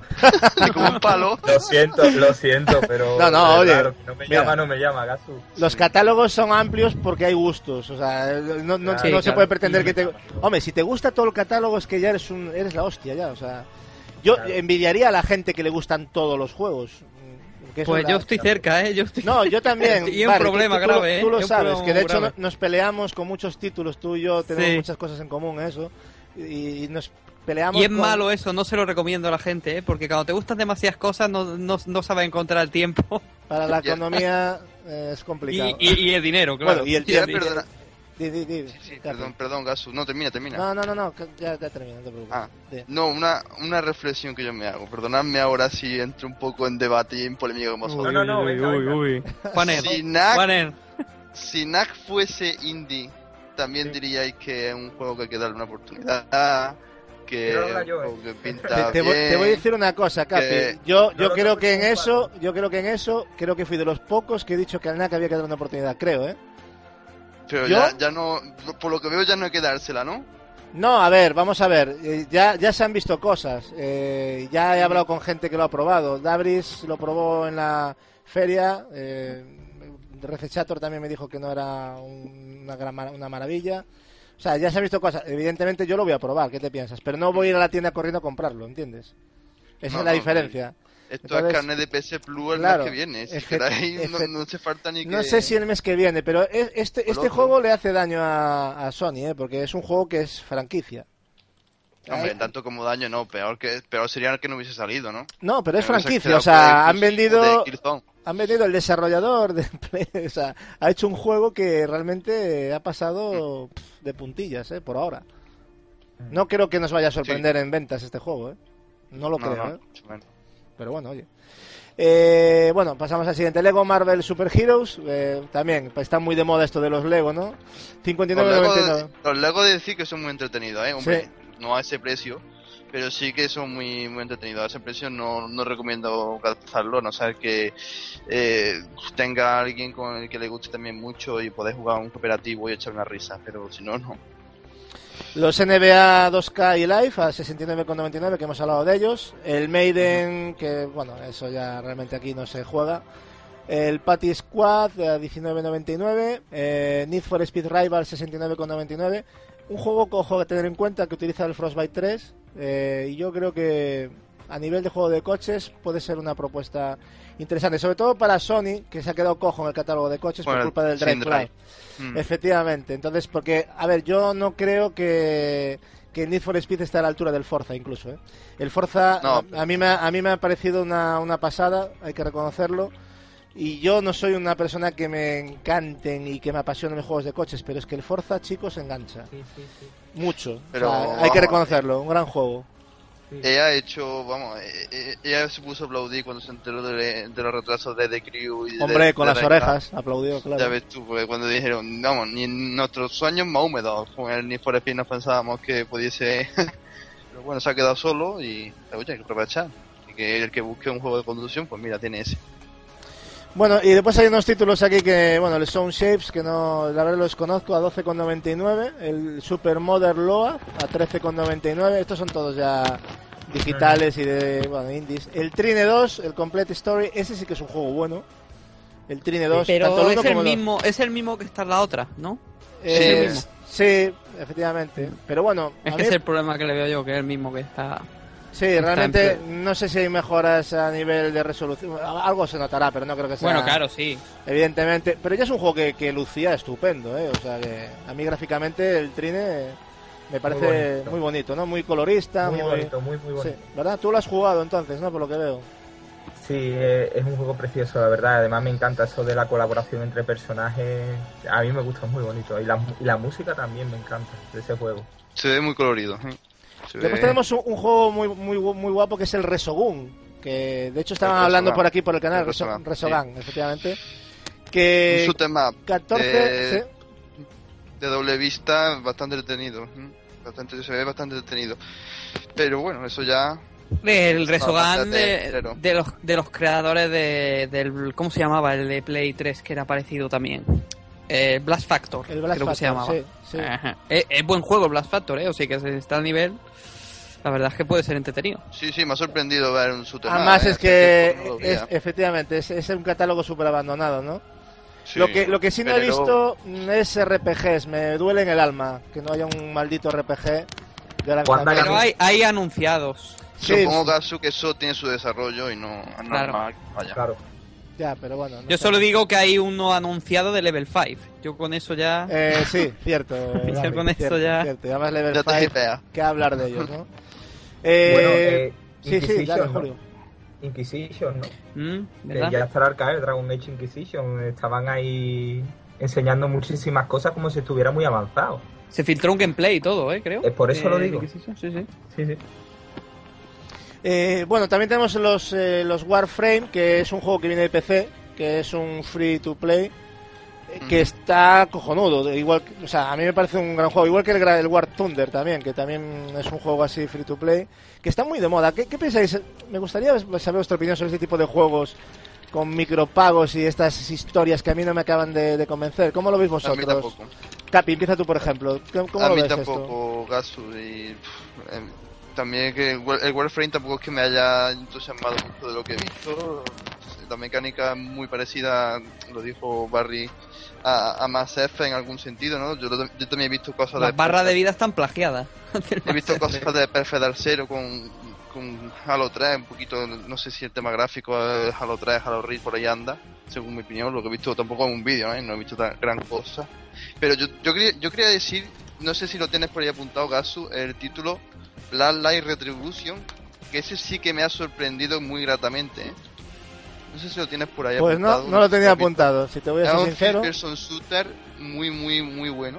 Lo he visto que muy bueno, con unos escenarios Pero- bastante pero ese está de lanzamiento. buena mecánica. ¿Ese estuvo Ese lanzado? está la semana que viene, la semana que viene. Vale, vale, vale. Lo anotamos. Lo anotamos. Mm, Capi, buena anotación. Me gustó- me gustó. Hablando, bueno, espera, eh, Barry, ¿qué opinas tú de esto? Que también me interesa tu opinión. Del tema de los Mm. micropagos, ese tipo de juegos eh, free to play. ¿Qué Yo, te- uf, Nada, ¿no? A ti no te... a- a no ser- a- hay juegos free to play que están hechos para que para que tú puedas avanzar aunque sea con esfuerzo y luego al pagar pues tengas facilidades pero luego hay otros juegos de free to play eh, que que digamos que si no pagas eh, te revientan Mm. Eh, tú llevas una pistola de mierda y a lo mejor el que lleva pagando lleva un bazooka exclusivo no sé por poner un ejemplo eh Sí. y eso ya pues qué diversión tiene jugar a eso ¿O pagas o, o no es, que es, es que es muy feo, ¿eh? Y aparte, ya Claro. no solo que haya juegos free to play, es que aún encima, vamos a volver ahora para atrás, que ahora le voy a dar una patada en la boca a Forza. El Forza Ujú. 5 tiene un sistema de micropagos, también, que va incluido en el propio juego, que Ujú. todo lo que tú tardas en conseguir para las carreras que tienes que hacer para conseguir un coche, viene un tío con su talonario y llega allí y dice, ala, Claro. 60 euros, me llevo el coche, ala. De- y te gano la carrera, sí, sí, tuneado y todo. O sea, eso me parece... Eso lo deberían de eliminar de los videojuegos, porque eso va en contra del videojuego en sí. Eso es un negocio.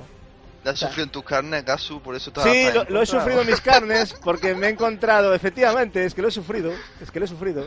Y es, es- resulta bastante impotencia y hasta te- y digo yo, no, yo no voy a Sí, comprar para... claro. Yo voy a jugarlo yo así, a mi, a mi modo, voy a ir superando los retos y a tomar por saco, pero no sé cómo lo ves eso tú, Julio, pero es terrible, tío.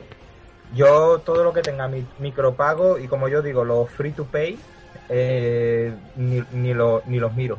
Básicamente es que no, no, yo pago una vez y ya está. yo creo que no deberíamos de permitir ese tipo de, de políticas y eso es una cuestión de que el que paga manda y, y las carteras ahí son las que tienen que hablar por sí solas, ¿no? Así lo veo. Bien, pues eh, vamos a, para ir finalizando, que tengo un par de cositas más que comentar y ya con esto damos por concluido el podcast, pero quiero preguntaros un par de cosas a cada uno de vosotros, vamos por turnos.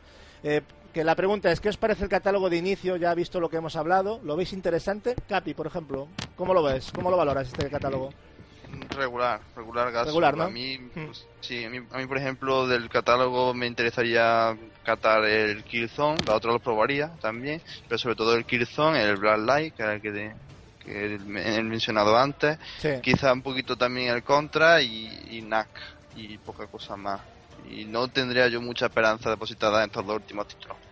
Muy bien. ¿Y tú, Barry? Sí, decirte. Yo, a mí no me llama de momento la atención mucho el, catálogo de inicio. No cogería ningún juego. La verdad es que, pensando fríamente, si quiero la consola es por el hype de tener la consola. No, es que ya la consola en sí, como consola, da hype ya. Exacto. Pero juegos así que a mí me llamen mucho, de momento no. Killzone quizá, pero como ni siquiera he jugado los anteriores aún, pues, uf, no, la verdad es que no. No, no, yo no me la pillaría ahora, la verdad, ¿eh? Y yo es que tuve una conversación con una persona que me dio bastante pena, porque, cuando, las, las, Play 3, las Play 4 escasean bastante, no es como la One que aún te podías pillar alguna si no la habías reservado, ¿no? Pero con Play 4 la cosa estaba más complicada. Y me encontré un amigo que tenía estaba en lista de preferente, ¿no? Que es los que, bueno, a partir de que ya no garantizan, ¿no? Digamos, la, entrega. Y claro, el tío llegó allí todo ilusionado, me dice, no, es que no, no hay consolas, hasta dentro de una semana, y el tío se quedó, pero se, se vino abajo, ¿eh? O sea, y, yo, y yo intentando animarlo, le dije yo, bueno, no te preocupes tampoco porque, joder, el catálogo que hay tampoco vas a morirte aquí esta semana. Y me dice, claro, tú que te llevas la consola para casa lo ves tan fácil. Por eso, o sea, no, pero me hizo gracia como me lo dijo, ¿no? Pero realmente que es que es el hay por el aparato, tío, ¿te das cuenta, sí, Barry? Sí, sí, sí, Porque el es chaval... lo que me preguntaba a mí no sé quién y yo le dije que ya solo por el hecho de tenerla encima de la mesa y meterte en el menú. Es cierto, tío. No sé por qué. es, es, una magia ahí que yo creo que yo estoy seguro que la, la jugaría y a los cuatro días me pondría la Play 3 otra vez. Seguro, vale. Te aseguro, porque yo, este fin de semana voy a darle un par de juegos, pero tengo ahí y luego, la recámara. Claro. Luego tendrás que volverte a los que ya tienes, a lo mejor por jugar de la 3 o de PC o... Es hype, es hype puro, como yo con la 3. Me compré el Sonic y cuando me pasé el Sonic, que encima no era muy bueno, pues me fui a la Play 2 otra vez. Así que... Ya, es que no bueno, ¿y tú, Julio, para de esto qué? ¿Cómo lo ves el catálogo? Interesante, pobre, ¿no? Tú también, ya me imaginaba. yo, claro, yo, cómo no, yo vuelvo otra vez a machacar con el tema de los RPG. Eh, me llama mucho la atención eh, el Infamous Second Son, que tengo muchas ganas, muchas ganas de verlo ya. Y sin duda eh, el Assassin's Creed, que estoy seguro que el 4 me lo, me lo, me lo pillaré en breve porque son, son juegos que me encantan. Sí, además, eh, más que nada por cómo recrean por cómo recrean las épocas pasadas y de todas maneras yo simplemente digo que lo, lo único que hay que hacer en este tipo de casos es plantarse con tranquilidad, coger nuestros juegos de PS3 que todavía queda mucho por exprimir mm. y que vaya viniendo lo que tenga que venir, ¿no? Que va a ser muy bueno, seguro. Seguro que sí. Eh, con respecto al precio, chicos, ¿cómo lo veis eh, de la consola? ¿Cómo lo has visto, por ejemplo, tú, Capi? Bueno, empiezo. Bueno, 400 euros en comparación con los otros precios que hemos visto, los 600, los 500 de. Bueno, eh, precio mejor, más estable, pero aún así es alto, ¿no? No todo el mundo puede puede dar 400 pavos de, así de, de primera, ¿no? Pero bueno, también lo que dije el otro día con la One, también propiciado por la crisis económica que estamos viviendo en España y también en otros países, supongo que también tiene lo suyo y, bueno. Eh, es un sacrificio, pero bueno, como en cualquier generación hay que sacrificar, hay que sacrificarse cuando, cuando va a hacer un pago de, esta índole. Así que caro, pero asumible si tenemos buena capacidad adquisitiva. Sí, yo, yo creo que nos están ofreciendo una tecnología, tampoco es un precio tan descabellado, ¿eh? O sea, y, y si echamos la vista atrás, hemos Claro. pagado un pastón por consolas que, que, que no digo que sean malas, pero que yo creo que ahora nos están ofreciendo unas máquinas en la que mesa. no nos ofrecen. Nos esto. están poniendo una- unas buenas máquinas ahí. Yo creo que. Bueno, Barry, ¿tú qué opinas del precio? También, que me interesa. Eh, es competitivo, sobre todo si Competitivo. lo comparamos con la 3. Que la Claro. 3 era una. Yo me, acu- Efectivamente. yo me acuerdo que la Ahí donde 3 iba. la compré en una joyería del Eroski. La tenían allí. en la joyería. Lo juro, ¿eh? Y la. Sí, sí. Con los oros. Lo tenía, sí, sí, los oros. Y tenían los, los anillos y todo. Y las cajas de Play 3 debajo. Y porque es que, claro, era tan cara que yo creo que se consideraba un objeto de lujo en aquel momento. Y este al menos ha bajado, son 200 euros menos que se notan. Claro, para economías como la mía, a lo mejor, o la de Capi, o, o la de gente que no tiene mucho dinero o no trabaja, pues sigue siendo difícil. Pero bueno, también sería difícil comprarse Wii U o una Play 3. Pero es competitivo, yo creo que es un buen precio para una consola de salida. Yo creo que debe ser de las consolas que serían más bajo precio de salida. Mm, Yo estoy en tu línea Eh, también, ¿eh? Ujú. Tanto Eh, Play 1 como Play 2 como la 3 salieron bastante más caras de salida. Sobre todo comparando el di- el- la proporción que hay entre ahora y antes. Y ya no te digo nada yo, que ya me da vergüenza, que las compré de importación. O sea que vamos a pasar palabra. Eh, Julio, Sí. dime tu Bueno, opinión vale. de- del precio. ¿Qué te parece el tema, precio? Básicamente hay que tener en cuenta por unidad cuánto dinero ganan. Muy poquito. Estamos hablando de una consola que no alcanza los 400 euros prácticamente. Y también hay que destacarlo porque es una decisión que es claramente brillante. Sin duda. Han aprendido de, lo- de los errores que han cometido en el pasado. De lo que acabé, de- lo que, lo que dije hace un momento, el tema este de que, de que con nosotros empieza la nueva generación y plantar esos 600 euros en PS3. Eh, ahora sí que han demostrado que con ellos comienza la nueva generación que comprenden perfectamente lo que, lo que son los tiempos actuales, se adaptan a la perfección. Alá, se ha ido el sonido, ¿no? Sí. Se, Se ha ha ido cortado, Cap- sí. Se ha No, no. cortado. Ah, no, se ha cortado Julio. Ahora ya ha vuelto. Julio, Julio, ¿Dónde lo he dejado? a ver. caído. ¿Dónde lo habíamos dejado? Nada, simplemente decir eso, que es una decisión brillante para mí. Creo que se adapta, que se adapta perfectamente a los nuevos tiempos que vivimos. Y, y sinceramente se nota y se agradece. Muy bien. eh, una cosa también que es una pregunta que quiero lanzaros también. ¿Cómo veis el futuro de, de PlayStation 4 con respecto a la, a la Xbox One? Eh, Capi, ¿tú qué- cómo lo ves? ¿Lo ves igualado? ¿Ves que se va a desmarcar? ¿Cómo lo ves? De momento han anunciado muchas cosas que van a salir, ¿no? Un nuevo Uncharted, así que recuerdo yo a- así a Until Down, The Order, eh, Famous, Second Son, bueno, The, The Crew y eso ya se- creo que es multiplataforma, el Drive Club, Watch pero bueno, Dogs. Watch Dogs, bueno, sí, esos ya son multi, ¿no? Pero Mm. digo que se pueda diferenciar de, de Xbox One. Bueno, sí, eh, tiene un gran futuro la consola, eh, sobre todo también Gatsu, lo que tenemos es la garantía de, la, de las compañías que han desarrollado, ¿no? Como Santa Mónica, como Naughty Dog, que van a seguir haciendo juegos para, para PlayStation, ¿no? Así que eh, le auguro un buen futuro, ¿no? Como, to- como en todas las generaciones. Siempre PlayStation ha estado ahí. ¿Y tú, Barry?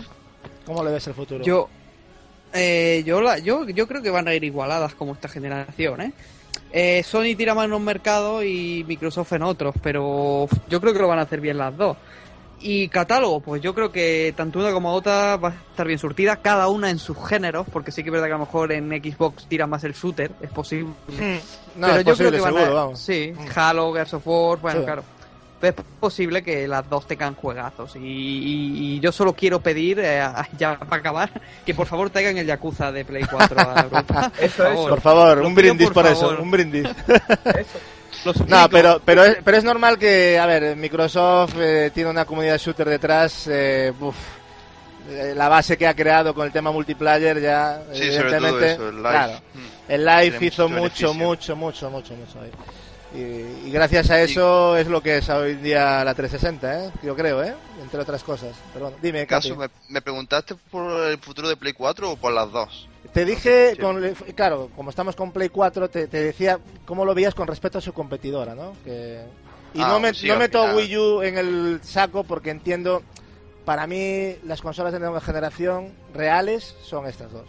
Bueno, estamos hablando también de, de lo que ha salido ahora, ¿no? No- no- Sí, efectivamente, estamos hablando de esto, pero bueno. claro. La realidad yo Pero- creo que es esa, pero bueno, es mi opinión. Sí, matizando un poquito ya también respecto a la pregunta, pues también estoy un poco en la línea de, de Barry, ¿no? Que al final, pues ya se ha visto que está muy igualada, tanto Microsoft como Sony. Y también tendrán su mercado, eh, Xbox con el Live, para tener sus beneficios y al final más o menos se van a dar de la mano. O incluso también te diría que Microsoft puede estar incluso un poquito mejor, pero vamos, al final yo creo que llegará muy muy cerquita una de otra. Porque. Microsoft, con el tema del Live, y ahora parece que van a invertir, mm, eh, por lo visto, mayores exclusividades, por lo menos intentan vendernos, ¿no? Luego ya a lo mejor si la dan de lado como han hecho con la 360, pues ganará Sony. Así que bueno. Y pues sí, pues sí, la verdad es que sí. Eh, Julio, bueno, eh, danos tu valoración también que nos Mm, interesa. Vamos a ver, a ver cómo me organizo, porque tengo muchas cosas ahora mismo en la cabeza. Vamos a ver, vamos a empezar por el primer, por el primer exclusivo, ¿eh? Venga. Infamous. Hay, hay que esperar a, a- a ver qué tal está ese Infamous Second Son. Hmm. Sobre todo eso. Luego también en el tema de, de momento, a la vista, los, multi- los multiplataformas de PS3, yo creo que destacan más de momento, ¿no? Eso es Ahora una muy mismo buena sí. noticia, sí, ¿no? sí, sí, sí. PS4. Claro, eso hay que tenerlo muy en cuenta, es un, es un detalle importante. Y en el asunto ya, mm, apartando a Infamous, en el asunto de los exclusivos, yo creo que, que toca esperar, porque yo creo que esa muerte que tuvo 360 mm, de hace prácticamente dos años, mm, no creo que sea una muerte para tocarse un poco las narices, yo creo que ha sido una muerte Sí. para avanzar trabajo en esta One, ¿no? Efectivamente, Y yo estoy de acuerdo. ¿eh? toque ser paciente para esos exclusivos de PS4. Creo que One tiene mucho trabajo adelantado, creo. Luego, luego ya veremos, pero, pero bueno, esa es la sensación que da. Sí, sí, la verdad es que estoy de acuerdo con ese argumento. ¿eh? O sea, Sí, que- da, da esa sensación, Gasu, pero da- date cuenta que si echamos ahora la vista hacia adelante un poquito, va, va a haber muchos exclusivos de, de Sony y quizás no tantos de, de Xbox One, ¿eh? por lo menos lo que se ha anunciado. Es que antes, eh, antes que la fuerza de, de One, de One, de 360 era el multi. Ahora el multi PS4 le está comiendo lo- los, mocos a Claro. One. Eh, claro, entonces ahora aquí ha habido un cambio, un giro bastante importante, porque en exclusivos Sony mantiene la fuerza. Eh, a- solo le queda a One, yo creo que mejorar en exclusivos y bueno, y mantenerse en una línea similar a la de Sony en los, en los multi, ¿no? Yo creo que es Sí, por ahí es donde va. mm. Y quizás sí puede imponerse también otra vez en, en el live, ¿no? En, en dar Sí. un mejor servicio de internet a los usuarios. Sí, el- ahí, ahí también tiene mucha ventaja Sony, porque eh, Sony y Microsoft porque tiene mucha ventaja con respecto a que lleva mucho tiempo vendiendo esto ya, ¿no? Pero bueno, Sí. Eh, yo tampoco entiendo la gente que ya dice que ya da por perdido que la batalla de que Sony no, no va a poder. No, que hombre, no sé per- qué. perdido no. hombre. Yo no entiendo eso, porque perdido. yo no, no creo que nadie tenga los datos como para decir eso. Yo creo que Sony Claro. está invirtiendo pasta en esto, porque aparte le interesa y ve que es el futuro, y aparte sabe que hay una comunidad detrás eh, impaciente por tener un buen servicio multi. Lo que pasa es que Bueno. eh, prefirió darlo gratuito y de una forma aceptable, que para mí era bastante aceptable, el, multi- el servicio multiplayer de PlayStation 3. Yo no he tenido problemas. Yo no he tampoco, pero mucho hay- multi, hay, pero hay no he tenido gente que dice auténticas calamidades. Yo no sé si es por su Yo es que tampoco soy tan experto en multi, pero. Pero. No sé. No, hombre, todo, todo va a tener su desarrollo y se verá, ¿no? Con Claro. el tiempo. Igual que las exclusividades no tiene por qué Sony arrasar, a quién sabe, a lo mejor One está desarrollando un montón de exclusividades y, Yo creo que ambas. Claro. Es que yo creo que ambas. Sí, no sí. sabemos. Mm. Por eso. Bien, eh, para ir finalizando también tengo dos puntitos más que hablar. Eh, primero, así un, un poco por encima tampoco. ¿Cómo veis el tema de Gaikai y la nube de Sony? ¿Cómo lo valoráis? ¿Qué, qué futuro le veis a esto? Porque es algo que también está ahí, ¿no? Aunque no sea inmediato, pero está ahí. Capi, por ejemplo. Bueno, eh, te he pasado antes una noticia de que eh, incluso ya están diciendo que en 2015 ya estaría aquí en Europa. Yo aún así soy muy reacio, ¿no? Ya por lo, por la conexión que hay europea, no sé, yo creo que puede mejorar en dos años, pero, pero en fin, si ellos lo dicen, pues... Y bueno, ya tampoco te puedo vaticinar cómo será el servicio, es una cosa que todavía no hemos, yo por lo, no me he informado mucho, no, no he llegado a ver nada ni probar, así que no sé. Yo voy por lo Tú siguiente, Capi. No, yo te digo lo siguiente. Tú, como- yo creo que para usuarios como tú, Gaikai es una buena alternativa, porque ten en cuenta que vas a poder jugar juegos de Play 3 en Play 4. Mm. Date cuenta de eso. Bueno. Vas a tener un catálogo ahí para. ¿Entiendes por dónde voy? Que a lo mejor ya te tendrías que saltar el puente de Play 3 y pasar a Play 4 sabiendo que te viene esto.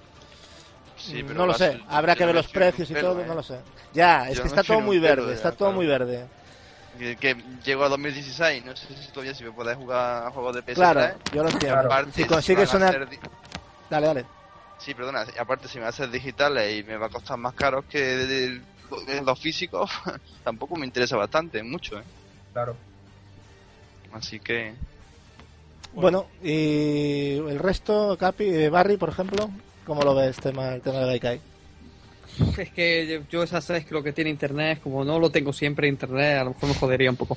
Pero sí que es verdad que a lo mejor para acceder a catálogo que no has podido jugar en su momento, o juegos difíciles de encontrar, que a lo mejor, yo que sé, Claro. un juego de estos que cuesta 80 euros encontrar en un futuro, a lo mejor en Gaikai lo puedes comprar por, yo que sé, por 10 o, o lo que Habrá que ver la política de precios que, que nos ofrecen, claro. Claro, eso, ahí va a estar la base. época de ofertas como Steam, de Claro, pueden, precios, pueden hacer algo interesante así, ¿eh? Ahí Claro. has dado en el clavo, Barry, porque... Y yo soy defensor de físico, pero sí, pero claro, yo no me voy a gastar a lo mejor 100 euros en un juego en un juego difícil de encontrar, pues lo compras ahí, lo juegas y, y si algún día lo encuentras en físico, pues lo compras, pero al menos lo has podido jugar, que yo creo Por que es lo lado, importante, sí. Mm, Por ese lado sí. claro. Bien, pues muy interesante, Barry. Eh, Julio, danos tu valoración al respecto. No, no soy muy optimista, pero porque yo soy amante de lo físico, entonces claro. Aquí todos somos Gai- físicos. Gai- Gaikai es el futuro, pero me da un poco de pena, ¿no? Ese futuro ahí de no tienes tus cajitas y tus juegos y, y, y todo apunta a eso, ¿no? A una e- estigmatización, ¿no? De todo va a ser prácticamente ahí digital y es una pena. A mí me da pena. Yo no quiero ese Pero futuro. Y aparte que también, No, yo no. al final, al final sabe lo que pasa, Julio, que al final ya no solo va a ser en los juegos, lo hemos dicho. Es que las consolas también van a desaparecer. Nos van a dar un decodificador que tiene conexión a internet Sí, y a partir que de... es eso. Es que va a ser así. Es que yo he visto Sí. que va a ser así. O sea, si te informas Pero un poquito por la red, ves que va así, o sea, la cosa. Y, y- pero, pero Gatsu, es que abre- abres una caja y, y, y que te viene un papel de propaganda del siguiente juego y, y, y ya, ¿dó- ¿dónde están esos manuales? Se acabó, se acabó el romanticismo de los videojuegos, chicos. Con Es esto. que las cajas no Es pesan nada porque vienen vacías. No sé, no, no me gusta.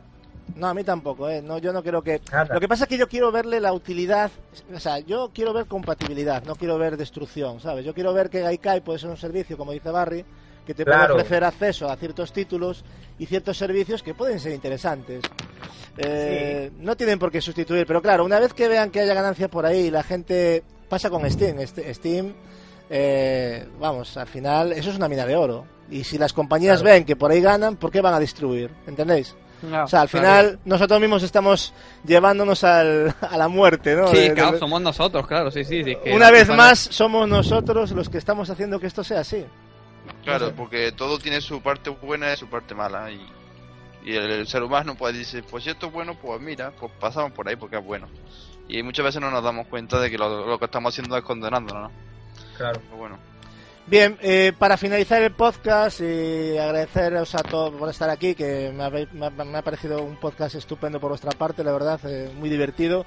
Me da pena hasta cortarlo porque, vamos, yo creo que vamos a seguir hablando fuera de, del programa porque es un placer, la verdad, eh, ha sido muy interesante. Eh, quisiera eh, haceros una última pregunta ya a todos, eh, para que, bueno, si tuvierais que recomendar, digamos, la, la consola, ¿qué puntos fuertes destacaríais con respecto a One? O sea, pensároslo bien, o sea, vosotros cómo venderíais, decir, bueno, pues Play 4 me gusta más por esto, esto, esto. Eh, por ejemplo, vamos a empezar por Barry, venga. A mí, eh, eh, sobre todo, el tipo de juego que me va a ofrecer, eh, eso sería el punto a favor que me haría decantarme. No, Y pero me refiero, pues- con lo que hay ahora, con lo que es... Ah, sea, de lo que hay ahora. Claro, tú tienes la PlayStation 4 y, y sabes lo Ujú. que va a venir, lo más o menos sabes, tienes información de lo que es Sony, ¿no? O sea, y lo que tiene, lo que nos está sacando ahora con Play 4. ¿Tú qué puntos fuertes destacas para decir, bueno, cómprate la Play por esto, por esto, por esto? O sea, ¿qué puntos fuertes le ves? Uf, joder, es que tal y como está ahora con el catálogo, eso no. El Pero- extra de potencia, quizá, eh, sin contar lo de la nube que dicen que quieren hacer los de Xbox, que sí que es verdad que quieren hacer con algo más potente la consola, no sé qué. Pero en base, el extra, pues lo tiene. Eh, eso quizá ya es un puntito a favor, porque quizá te da una previsión de que puede pasar a lo mejor como con 360 y Play 3, que te dure más la, la Play. Pero por lo demás tampoco diría yo que haya así No, algo ahora mismo. Yo creo que tiene varios puntos a favor que no tiene One esta consola, ¿eh? Pues dímelos porque ahora no caigo. Mira, por ejemplo, eh, el Venga. precio. Siempre viene Bueno, bien sí, sí, sí, sí, sí. ahorrarse 100 euros. Siempre Cierto, cierto. Aparte del hardware que tú has dicho, por ejemplo, el PS Plus, que siempre nos vamos a poder ahorrar un Efectivamente, dinerito, que vamos a tener sí, sí. nuestro, Quería que lo dijerais vosotros.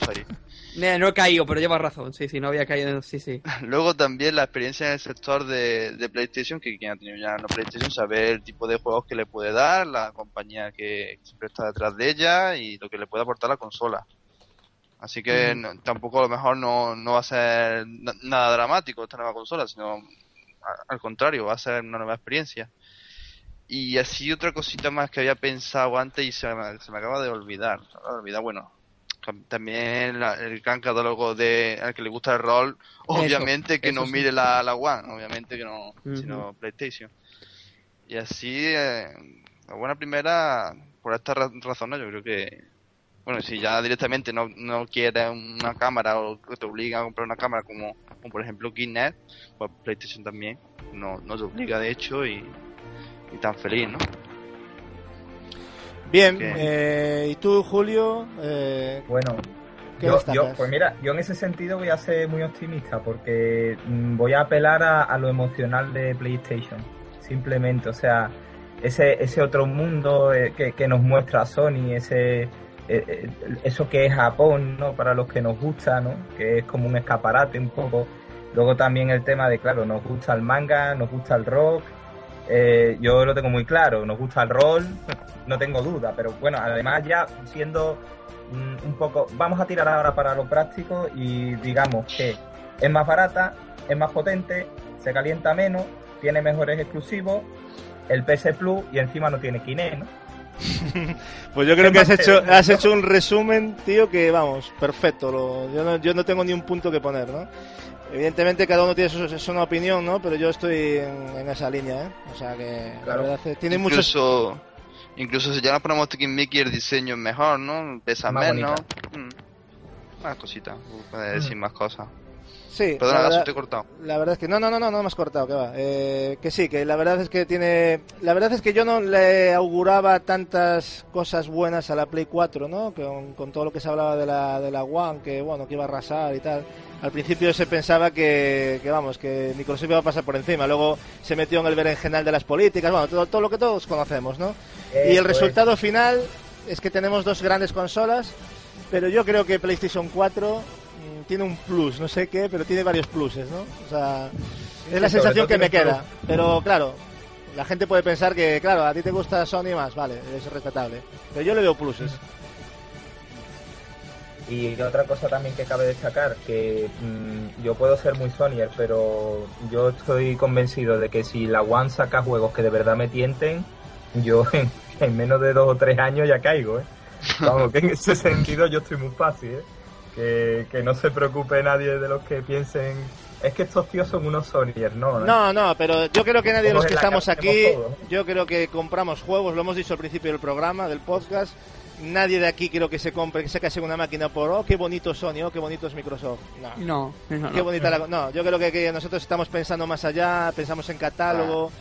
Y evidentemente, yo, aun eligiendo la opción de Sony, yo creo que todos aún así miramos de rojo a One, ¿no, chicos? Claro. normal, normal. Claro. Y Entonces, todos tenemos varias varias compañías, varias plataformas, varios sistemas, o sea que no es tontería. Pues nada, Cerrarse, eh, puer- cerrarse puertas al, al fin y al cabo es decir adiós a, a muchos juegos y no muchas veces no, no pasamos por ahí. Pues nada, nos espera un gran futuro, la verdad, como ya lo hablasteis antes, ¿no? Juegos como Deep Down, Infamous, Uncharted 4, The Order, un posible God of War quizás, a lo mejor saldrá también. No sé, eh, me espero títulos, me espero títulos de Quantic también, algún título de Quantic que, que también ojo con Quantic. Quantic Dream es una pasada de Sí. compañía, o sea, Beyond Two Souls, Sí. eh, bueno. Eh, yo creo que vamos a tener un gran futuro en- con respecto a exclusivos en, en lo que es eh, PlayStation y bueno, hay que celebrarlo, ¿no? Ha salido la consola, ahora tenemos poquita cosa, pero son inicios, tenemos cositas para jugar y tenemos máquinas nuevas, chicos, y yo creo que estamos todos así como co- contentos, ¿no? Por tener ya algo nuevo entre, entre manos, ¿no? Y, y nada, yo ha sido un auténtico placer, de verdad, eh, eh, eh, o sea, estar con vosotros y ya mis compañeros ya los tengo muy oídos, pero siempre aprendo cosas y me encanta hablar con ellos. Pero Julio, ha sido un descubrimiento, ya te conocía por el canal de hablar contigo, charlas interesantes, pero la verdad es que has demostrado ser un gamer de los pies a la cabeza. ¿eh? Muchas gracias por, por aceptar la invitación y pasarte por aquí a hablar con nosotros. Me abrumas y no sé qué decir. Bueno, pues muchísimas gracias. Yo simplemente digo que disfrutéis de lo que tenéis y, y no miréis tanto mm, asuntos que no tienen nada que ver con lo que de verdad nos gusta a todos, que es jugar, disfrutar de los juegos y de verdad el, troleo para cachondeo y ya está. el, troleo sano está muy bien, hombre. Lo que pasa es que hay gente. El, troleo dañino es el que acaba al final dando mal rollo aquí, ¿no? Y al final y al cabo somos una comunidad que yo creo que deberíamos de tener más cosas en común que andar buscándonos las cosquillas, ¿no? Con tonterías. O sea que. Eh, ¿Qué más da el color de la consola? Son juegos, todos jugamos y hay que disfrutar. Y que cada uno tiene su opinión, su valoración. Y yo creo que desde el respeto Mm, yo creo que esto es una comodidad envidiable. O sea, la verdad. Eh, y bueno, eh, Barry, eh, también saludarte y gracias por tu aportación, como siempre, especial. ha sido un podcast muy interesante, tus opiniones. Y nada, que te agradezco también que hayas aceptado la invitación y estuvieses aquí con nosotros. Nada, hombre, encantado. Ahora el cheque me lo envías por, sí, sí, eso, eso sí, luego, exactamente, los cheques ya luego lo hablamos en privado. Cheques luego, sí, eso ya, ya, ya negociamos. No, hombre, encantado de estar aquí, ya sabéis que aunque yo no tenga la Play 4, siempre siempre mola hablar de la Next Gen. En parte la estoy viviendo un poquito, gracias a la gente que os la habéis comprado y, y siempre interesante. Así que encantado. Pues nada, y Capi, ¿qué decir de ti, no? También has estado hoy, que has comido lengua, hijo, pero muy interesante todo lo que has dicho. Y que un placer que estés aquí, que yo no contaba contigo al final, pero me has dado una sorpresa y la verdad es que siempre es un placer contar contigo, ¿eh? Nada, el placer es mío, ya lo sabes. Al final he podido y encantado, ¿eh? Como siempre. Y nada, saludar aquí a los oyentes, Pisu, Yendi, Royski, Afro Samurai, Mari Torres también, un beso para ella. Dire Mercas, que es un fenómeno. Cualquier día te vienes aquí, que lo sepas.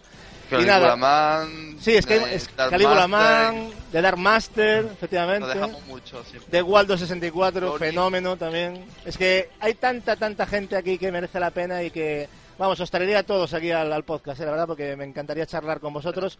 Iremos pasando lista. Iremos pasando. Iremos. Gasu. Hay que hacerlo, ¿eh? Sí, sí, eso ya teníamos pensado algo, pero no vamos a adelantar nada. Pero bueno, eh, algo haremos y también Dabris está pensando en hacer algo muy interesante que seguro nos va a sorprender. Así que nada, yo aquí lo dejamos, chavales. Eh, en serio, un placer. Y, nada, que, que viciéis mucho y los que no viciéis, pues seguramente tenéis otras consolas con las que jugar. ¿Eh, Barry? Que tú tienes mucho que jugar.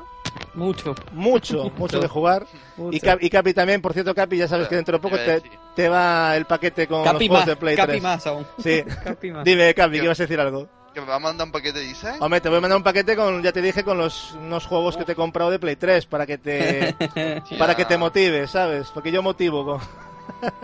Así que ya tira algo para ahí para ya estaba esperando para que llegara así estas fechas, ¿no? ¿Sabes? Para como de Reyes, Navidad y todo esto. Así que nada, espero que consigas la consola antes y que no los tengas ahí de, adorno, ¿no? Joder, ojalá, pues también quiero conseguirla ya. A ver si se puede ya de una puñetera vez. Pero bueno. Pues nada, chicos, eh, hasta aquí hemos llegado. Mm, os agradezco en serio mucho la, asistencia aquí. Hoy ha sido un programa ejemplar, no ha venido nadie a molestar, o sea, ha sido estupendo, yo estoy súper contento. Y es como debería ser, ¿no? Y nada, que, que muchas gracias a todos por estar ahí y nos vemos en la voz de los gamers, que el próximo programa promete. Un saludo a todos. Gracias. Adiós, chavales. Adiós, señores. Venga. Cuidado. Gracias por el detalle, eh, Gasu.